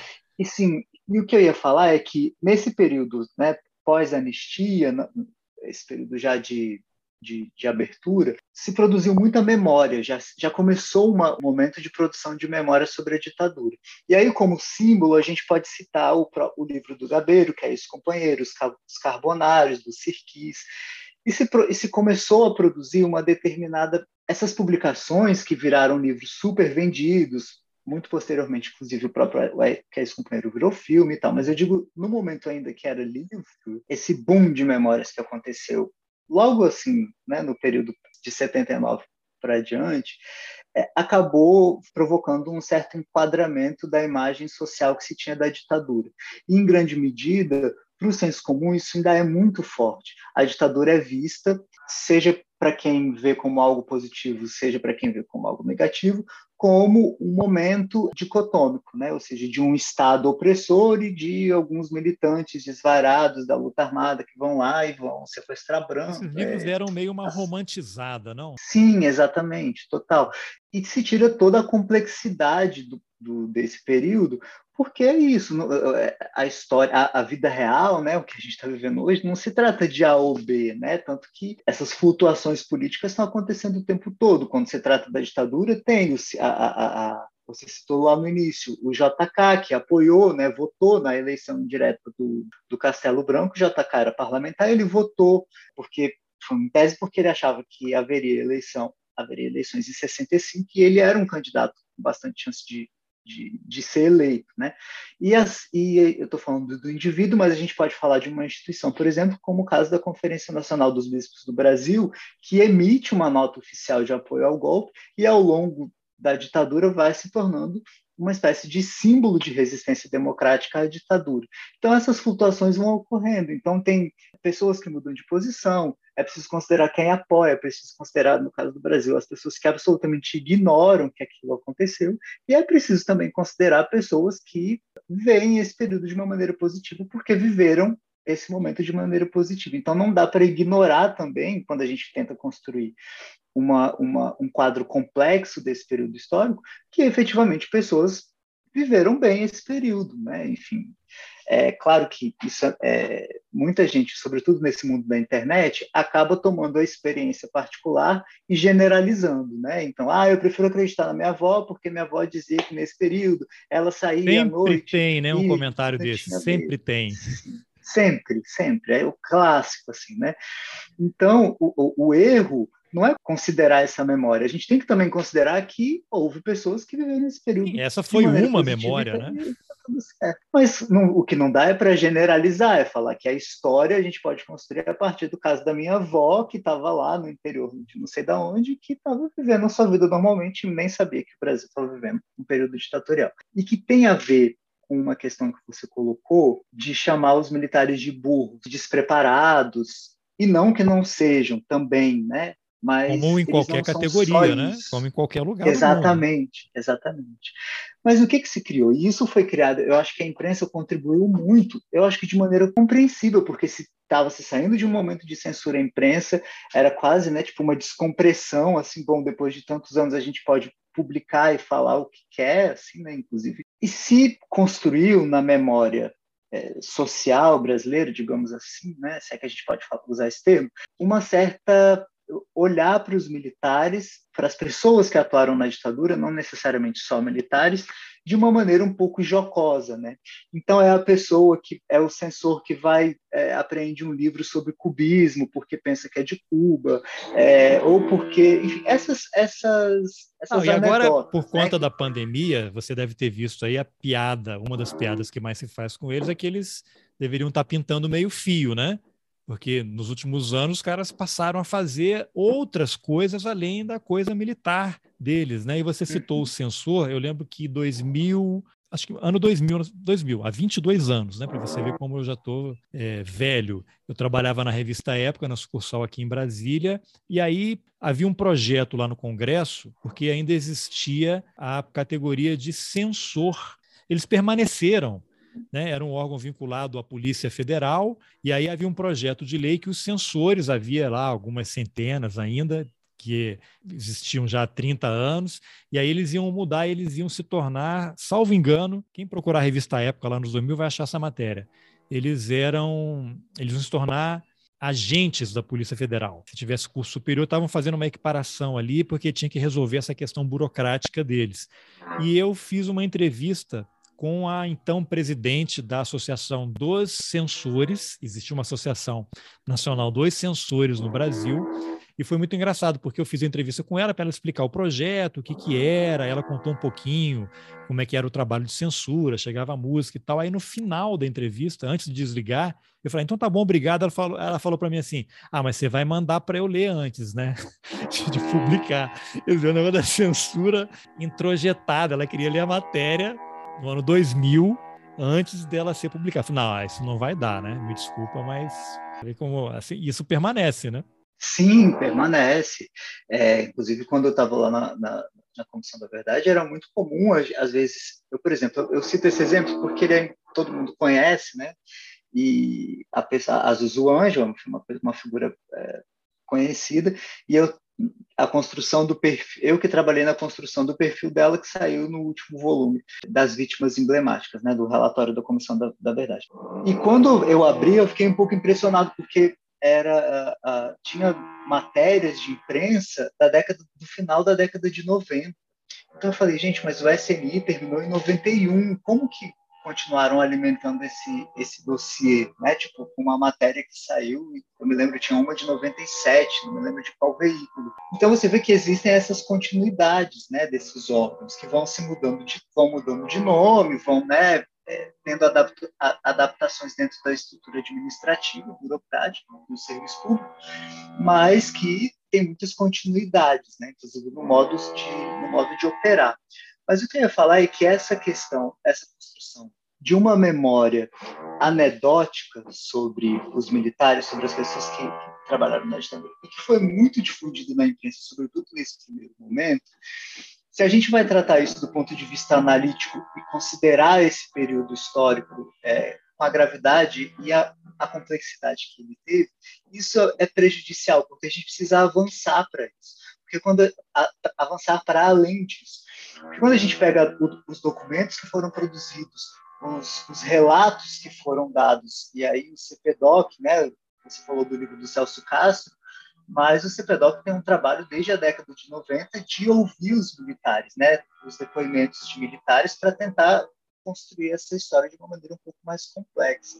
O que foi uma iniciativa no início extremamente criticada, né? É como essa esse tom algo moralista que muitas vezes as esquerdas têm, de querer controlar também o que vai ser dito, né?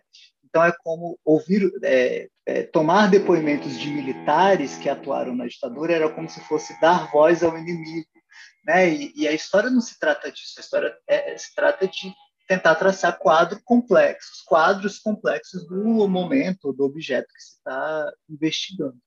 E essa leitura um pouco anedótica né, desses agentes da repressão, sejam censores ou espiões, mil exemplos né, dessas anedotas. No, no, teatro, enfim, em todos os lugares, na censura musical e etc.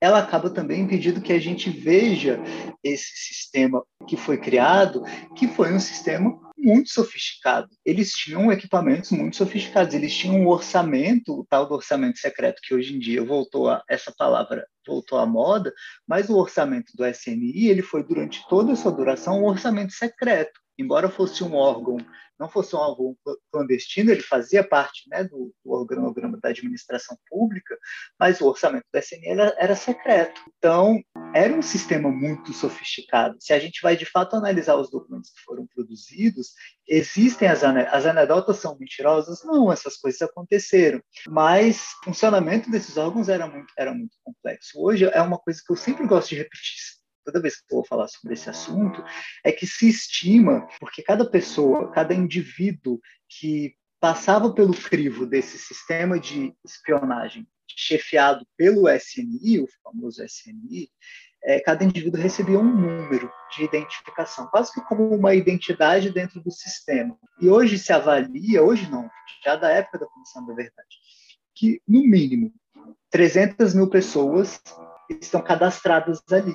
Né? E se a gente vai pensar na lógica mais superficial de ler a ditadura como essa oposição entre um Estado opressor e uma sociedade que resiste, com destaque para os militantes da luta armada, você perde toda essa flexibilidade, porque certamente essas 300 mil pessoas não eram militantes armados. E hoje, com as pesquisas avançando, a gente nota que muitas vezes essas dentro dessa quantidade enorme de pessoas, e eu falo que é, é, é subnotificado porque esse número ele passou a ser essa técnica de numerar ele passou a ser adotada já um pouco mais para frente, né? não foi desde o início da criação do SNI em 64. Então muitas pessoas não receberam esse número, né? Pessoas que não passaram de novo, por exemplo, o Arraes ele está desde o início sendo acompanhado e vai até o fim. Mas tem algum que só apareceu lá no início, ele não recebe esse número, então ele não está dentro desse grupo aí dos 300 mil. Fala o número, esse número é da pessoa que está sendo monitorada, né? Sim, é, é número cada que se fala. Então, se você eventualmente ah, participou de uma reunião, então você vai receber o número tal, tal, tal, tal. Então, por conta disso, se sabe dessas 300 É o CPF pessoas. da pessoa. Qualquer coisa que ele faça vai Dentro estar vinculado. Do esse, eu lembro que, e não só do Brasil, né? Porque eu estou escrevendo um livro que uma parte dele é sobre os arquivos do terror lá no Paraguai. Eu tive lá no Paraguai e fui lá no, nos arquivos e aí achei um documento, depois até passei para o Luiz Palmar, que é um militante de esquerda, foi da VPR, torturado, foi um dos presos trocados naquele grupo dos 70 pelo embaixador suíço, foi para o Chile, e ele tem um site, né, documentos revelados, que ele vai jogando documentação. Eu passei para ele, ele chegou a fazer uma nota lá, tinha lá um relatório quando o Brizola volta do exílio, ele entra no Brasil pela fronteira do Paraguai com o Paraná. E aí tinha lá um relatório ah, chegou Leonel Brizola, aí um relato da polícia, o Serviço de Inteligência do Paraguai, quem é que estava na comitiva, o horário, por onde ele entrou, tal. Eu cheguei a passar para o Luiz. Então, é uma troca, Operação Condor, né? Brizola voltou em 79. Sim, exatamente. Então, era muito complexo, mas e aí também tem uma questão de que a gente, eu também de, de forma compreensiva, tem, compreensível, tende a olhar para essas essas pessoas emblemáticas, como é o caso de Brizola, Goulart, enfim, todos esses. Mas quando eu estava, por exemplo, trabalhando na Comissão da Verdade, você está ali na, na frente daquele sistema que você fala, meu Deus, esse universo todo, que inclusive o sistema de busca ele foi ele, do SNI ele foi transferido para o Arquivo Nacional. O mesmo sistema que os, os, servidores usavam na época, ele foi transferido, porque o, o, o SNI ele era ele era muito sofisticado do ponto de vista da informática para a época, obviamente. Então, o que acontece? Eu comecei a colocar nomes de pessoas que eu achava que eventualmente podiam estar ali. E eu acabei achando o nome de uma tia minha, que era médica na época da ditadura, é médica, enfim, até hoje, mas aposentada, e que nunca teve envolvido em movimento político nenhum. Mas o que tinha ali era uma informação boba, era assim, mora em tal lugar, em tal época pediu autorização para ir num congresso em país tal. E aí aquilo meio que acendeu um, um alerta, assim, né, na, na minha perspectiva, né, como profissional dessa área da história, de como o objetivo do SNI ele é, ele é muito subestimado, porque o que se pretendia não era simplesmente lutar contra inimigos políticos, né, perseguir inimigos políticos, mas era um objetivo muito mais amplo de controle social, porque assim, essa minha tia ela era servidora do Ministério da Saúde. Então é comum que em qualquer lugar que uma pessoa é servidora, na ficha funcional dela vai ter as licenças que ela teve, quando ela tirou férias, é, é comum. Mas por que isso está no órgão de informações do país? Por isso que eu falo que essa, essas leituras anedóticas são engraçadas, não necessariamente são mentirosas, mas elas muitas vezes impedem que a gente veja a complexidade desse sistema e a importância que ele tinha no sentido muito além da perseguição de inimigos do, daquela ordem determinada, mas uma tentativa mesmo de, uh, de controle social e de impor um determinado modelo de sociedade, é, né? Como você e falou, ela, da, da sociedade. Se era um evento fora do Brasil, não, imagino que foi, se foi isso nos anos 70 ou 80, Sim, 70, imagina, ela vai pedir um, pedir um passaporte, né? Polícia Federal, Ministério da Justiça, e opa, vamos, deve ter uma ordem, todo mundo que pedir passaporte, a gente tem que informar e vai comunicar para o chefe, ó, essa funcionária aí pediu um passaporte, ela vai sair do Brasil, vai para onde? Fazer o quê? Qual é a, a, linha política dela?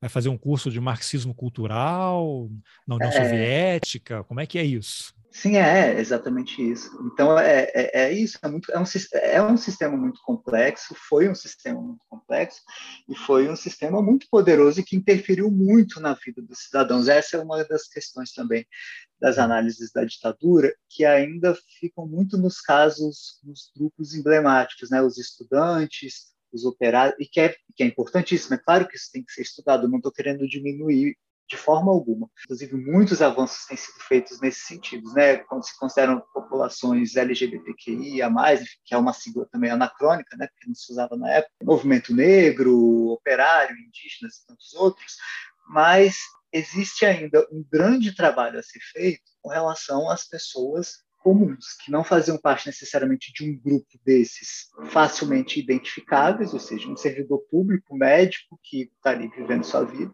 e que muitas vezes não tem noção de que, de alguma forma, sua vida pode não ter sido diretamente atingida, não foi torturada, não foi presa, não aconteceu nada disso, mas teve a sua privacidade violada pelo Estado brasileiro, né? Então, muitas vezes, isso é muito comum de encontrar alguém que, sei lá, um funcionário da Petrobras, e a Petrobras sempre foi muito visada, né, até pela tradição sindical que existe ali dentro, de pessoas que estavam cotadas para receberem uma promoção e vinha uma sempre tinha o SNI sempre tinha que ser consultado e dizia não essa pessoa tem envolvimento político tal tal tal não aí a pessoa saía e essa pessoa nunca nem ficou é, quando alguma empresa tinha o próprio serviço de informação que era o caso de Furnas né uma área hipersensível Furnas tinha um serviço de informações ali, né, que ficava espionando as pessoas e tal.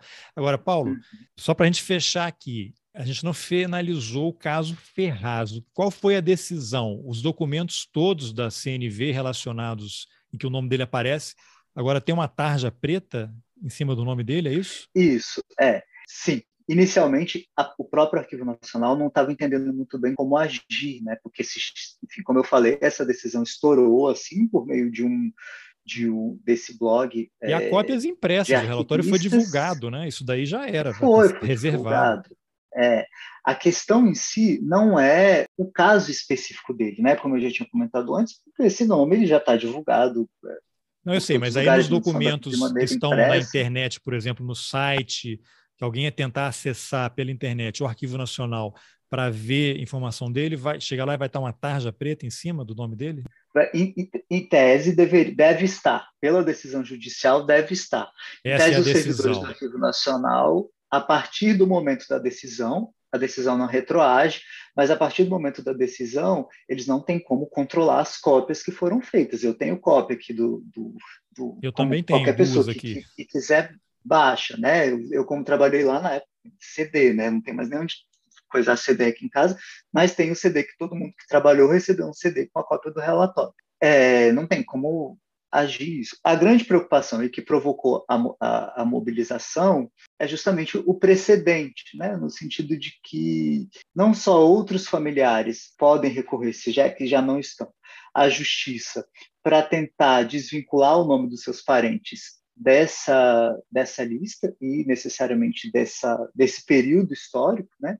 Mas uh, mais do que isso também ações coordenadas né, de repente, grupos se unirem entrarem em ações uhum. conjuntas, é, ações caso, jurídicas conjuntas. Esse caso específico do Ferraz, a situação dele, pelo que eu li aqui em matérias que saíram, é que ele está no relatório, só que o relatório não o qualifica, vou até ler o termo aqui, o relatório não o qualifica diretamente como torturador e ou violador de direitos humanos, mas o cita entre os integrantes da cadeia de comando de órgãos usados na ditadura militar brasileira, e aí era por conta daquilo que eu havia mencionado, ele era diretor da Casa de Detenção do Recife quando esse militante Amaro Luiz de Carvalho, do PCBR, foi morto. Então ele está relacionado, o cara é o diretor do presídio. Morreu um cara torturado lá, você tem uma cadeia de comando, ela vale, em tese, para todos os sentidos, né? uhum. né? diferente do que o ex-coronel Carlos Alberto Brilhante Ustra ba falou batendo, dando soco na mesa na Comissão Nacional da Verdade,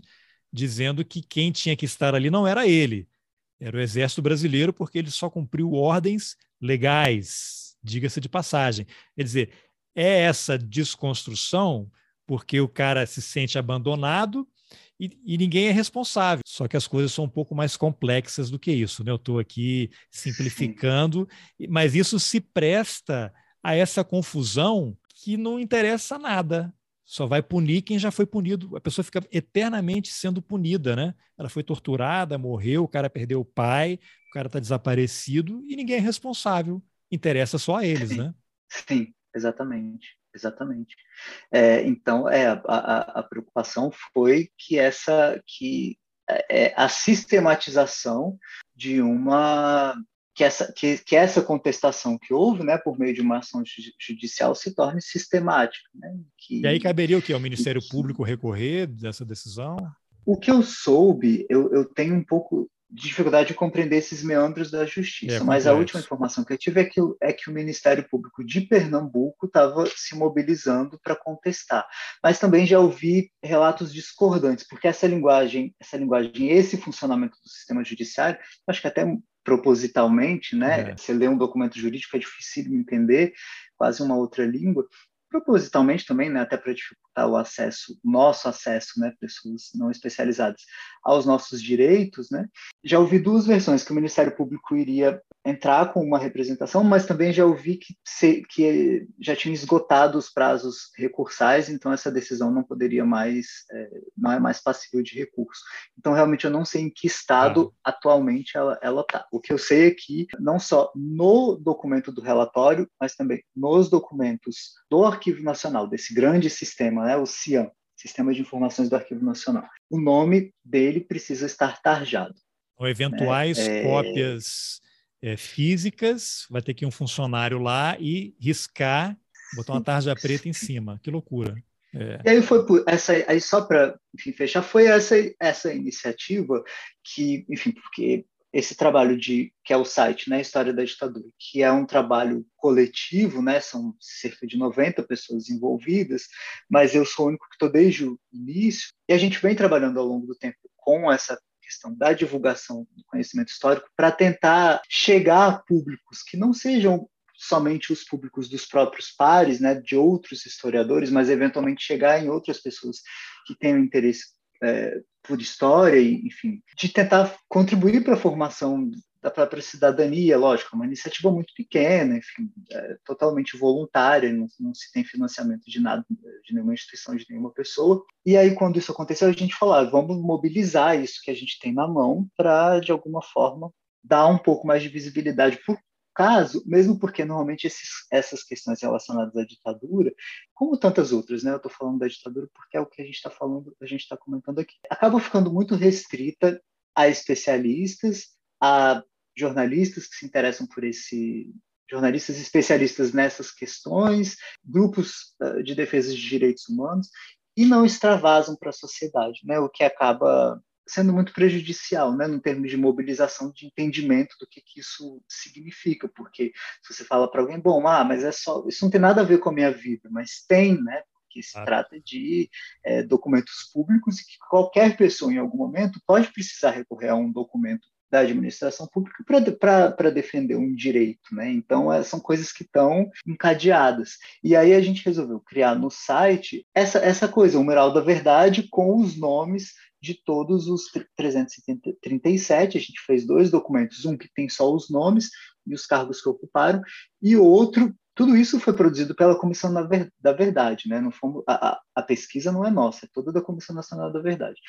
E no final tem um arquivo em PDF que a pessoa pode baixar, e ali sim tem mais detalhadamente uma, uma mini biografia, digamos, de cada um deles, resultado das, da pesquisa da comissão. A intenção foi tentar, dificilmente alguma pessoa que não seja um pesquisador vai lá no, no site da Comissão da Verdade, baixar o relatório, ir lá achar aquela lista, é destacar isso, colocar em um site e fazer isso, isso circular. Né? Ao lado disso, a gente fez o, uma, uma carta dirigida ao CONARC, né, que é o Conselho Nacional de Arquivos, e que é algo que atualmente é complicadíssimo, porque quem preside o CONARC é o diretor do Arquivo Nacional, e o diretor do Arquivo Nacional é uma pessoa nomeada pelo presidente da República, e, obviamente, como é clássico nesse governo, é uma pessoa que não entende daquilo que está fazendo, né, que é uma, uma característica bastante típica desse governo atual, colocar não especialistas para cuidar de áreas especializadas. E aí a gente resolveu fazer essa carta direcionada ao, ao, ao. Eu sei que essa carta foi lida, mas não recebemos nenhuma resposta. Eu, a gente enviou não só para a presidência do CONARC, mas também para todos os integrantes, porque é um órgão colegiado, né, com representantes da sociedade civil. Mas a intenção também, ao fazer essa carta é, assinada, foi incluir pessoas que não necessariamente são aquelas que são identificadas pelo senso comum como até de uma maneira bastante pejorativa como o pessoal dos direitos humanos, porque essas pessoas também fizeram os seus os seus protestos, as suas cartas e, e publicizaram. Mas essas pessoas são importantíssimas, grande parte dos avanços que a gente viveu dos, nos últimos anos, apesar dos recentes retrocessos. É, a gente deve a esses grupos de direitos humanos, a, a, esses coletivos, a essas ONGs, etc. Mas, ao mesmo tempo, isso acaba é, pa fazendo parecer que esses assuntos só, só dizem respeito a pessoas que militam pelos direitos humanos, como se não dissessem respeito à sociedade de maneira geral. Então, eu, enfim, esse grupo de pessoas que faz parte do projeto História da Ditadura, nós começamos a ir atrás de pessoas de diferentes áreas. Claro, era um tempo curto, a gente também precisava mandar essa carta enquanto ainda fazia sentido, porque no Brasil, né, como se diz, é, até em forma de piada, nossa, a gente pode morrer de tudo, mas de tédio não se morre, né, porque a cada dia é um assunto novo que engole o do dia anterior e, e assim a gente vai nesse, nesse atropelamento. Então a gente, eu fui buscar pessoas, enfim, que eventualmente eu já tinha tido contato, porque né, tem algum um trabalho que tem uma semelhança com o seu de, de entrevistar, embora não seja um podcast, e mais focado para essa questão da Mas violência de Estado. Poderia ter, fica a dica aí, hein? Só jogar o áudio lá. É, é, é tentar sair um pouco desse meio da, das pessoas que normalmente estão ligadas, sabe? Então eu fui atrás de escritores, de profissionais de diversas áreas para tentar, inclusive algumas a reação de alguns me surpreendeu um pouco, porque normalmente eu esperaria de várias pessoas falar, bom, não, ah, eu não entendo direito o que está acontecendo, então, enfim, não vou assinar isso. Ou então, ah, vou assinar porque eu te conheço, então eu sei que deve ser alguma coisa importante que você está fazendo. Mas eu recebi algumas respostas de pessoas informadas, letradas, nível superior, politizadas e etc., e que falavam, ah, mas eu achei estranho você me pedir para assinar isso. É um negócio tão específico aí de vocês. E aí mostra, né, como esses esses temas que são temas da sociedade brasileira ainda são vistos como algo restrito de, de pessoas que estudam a ditadura, ou de pessoas que se interessam por isso, ou que estão defendendo os direitos de, de outros indivíduos que foram mortos, assassinados ou sofreram de alguma forma nesse período. Mas eu acho que é isso, né? A ideia é tentar fazer com que esse, as informações, o conhecimento sobre esse período, lógico, um conhecimento ético feito com, com seriedade e que, claro, isso não é uma exclusividade de historiadores, longe disso, eu acho que, inclusive, essas trocas entre jornalistas, historiadores e, e outros pesquisadores que se interessam porque são extremamente importantes, existe ainda essa barreira enorme a ultrapassar, né, da sociedade brasileira entender a história, e aí a gente nem pode se precisa se limitar só à ditadura. Você mesmo mencionou a, a questão da escravidão, né, que é, talvez seja o,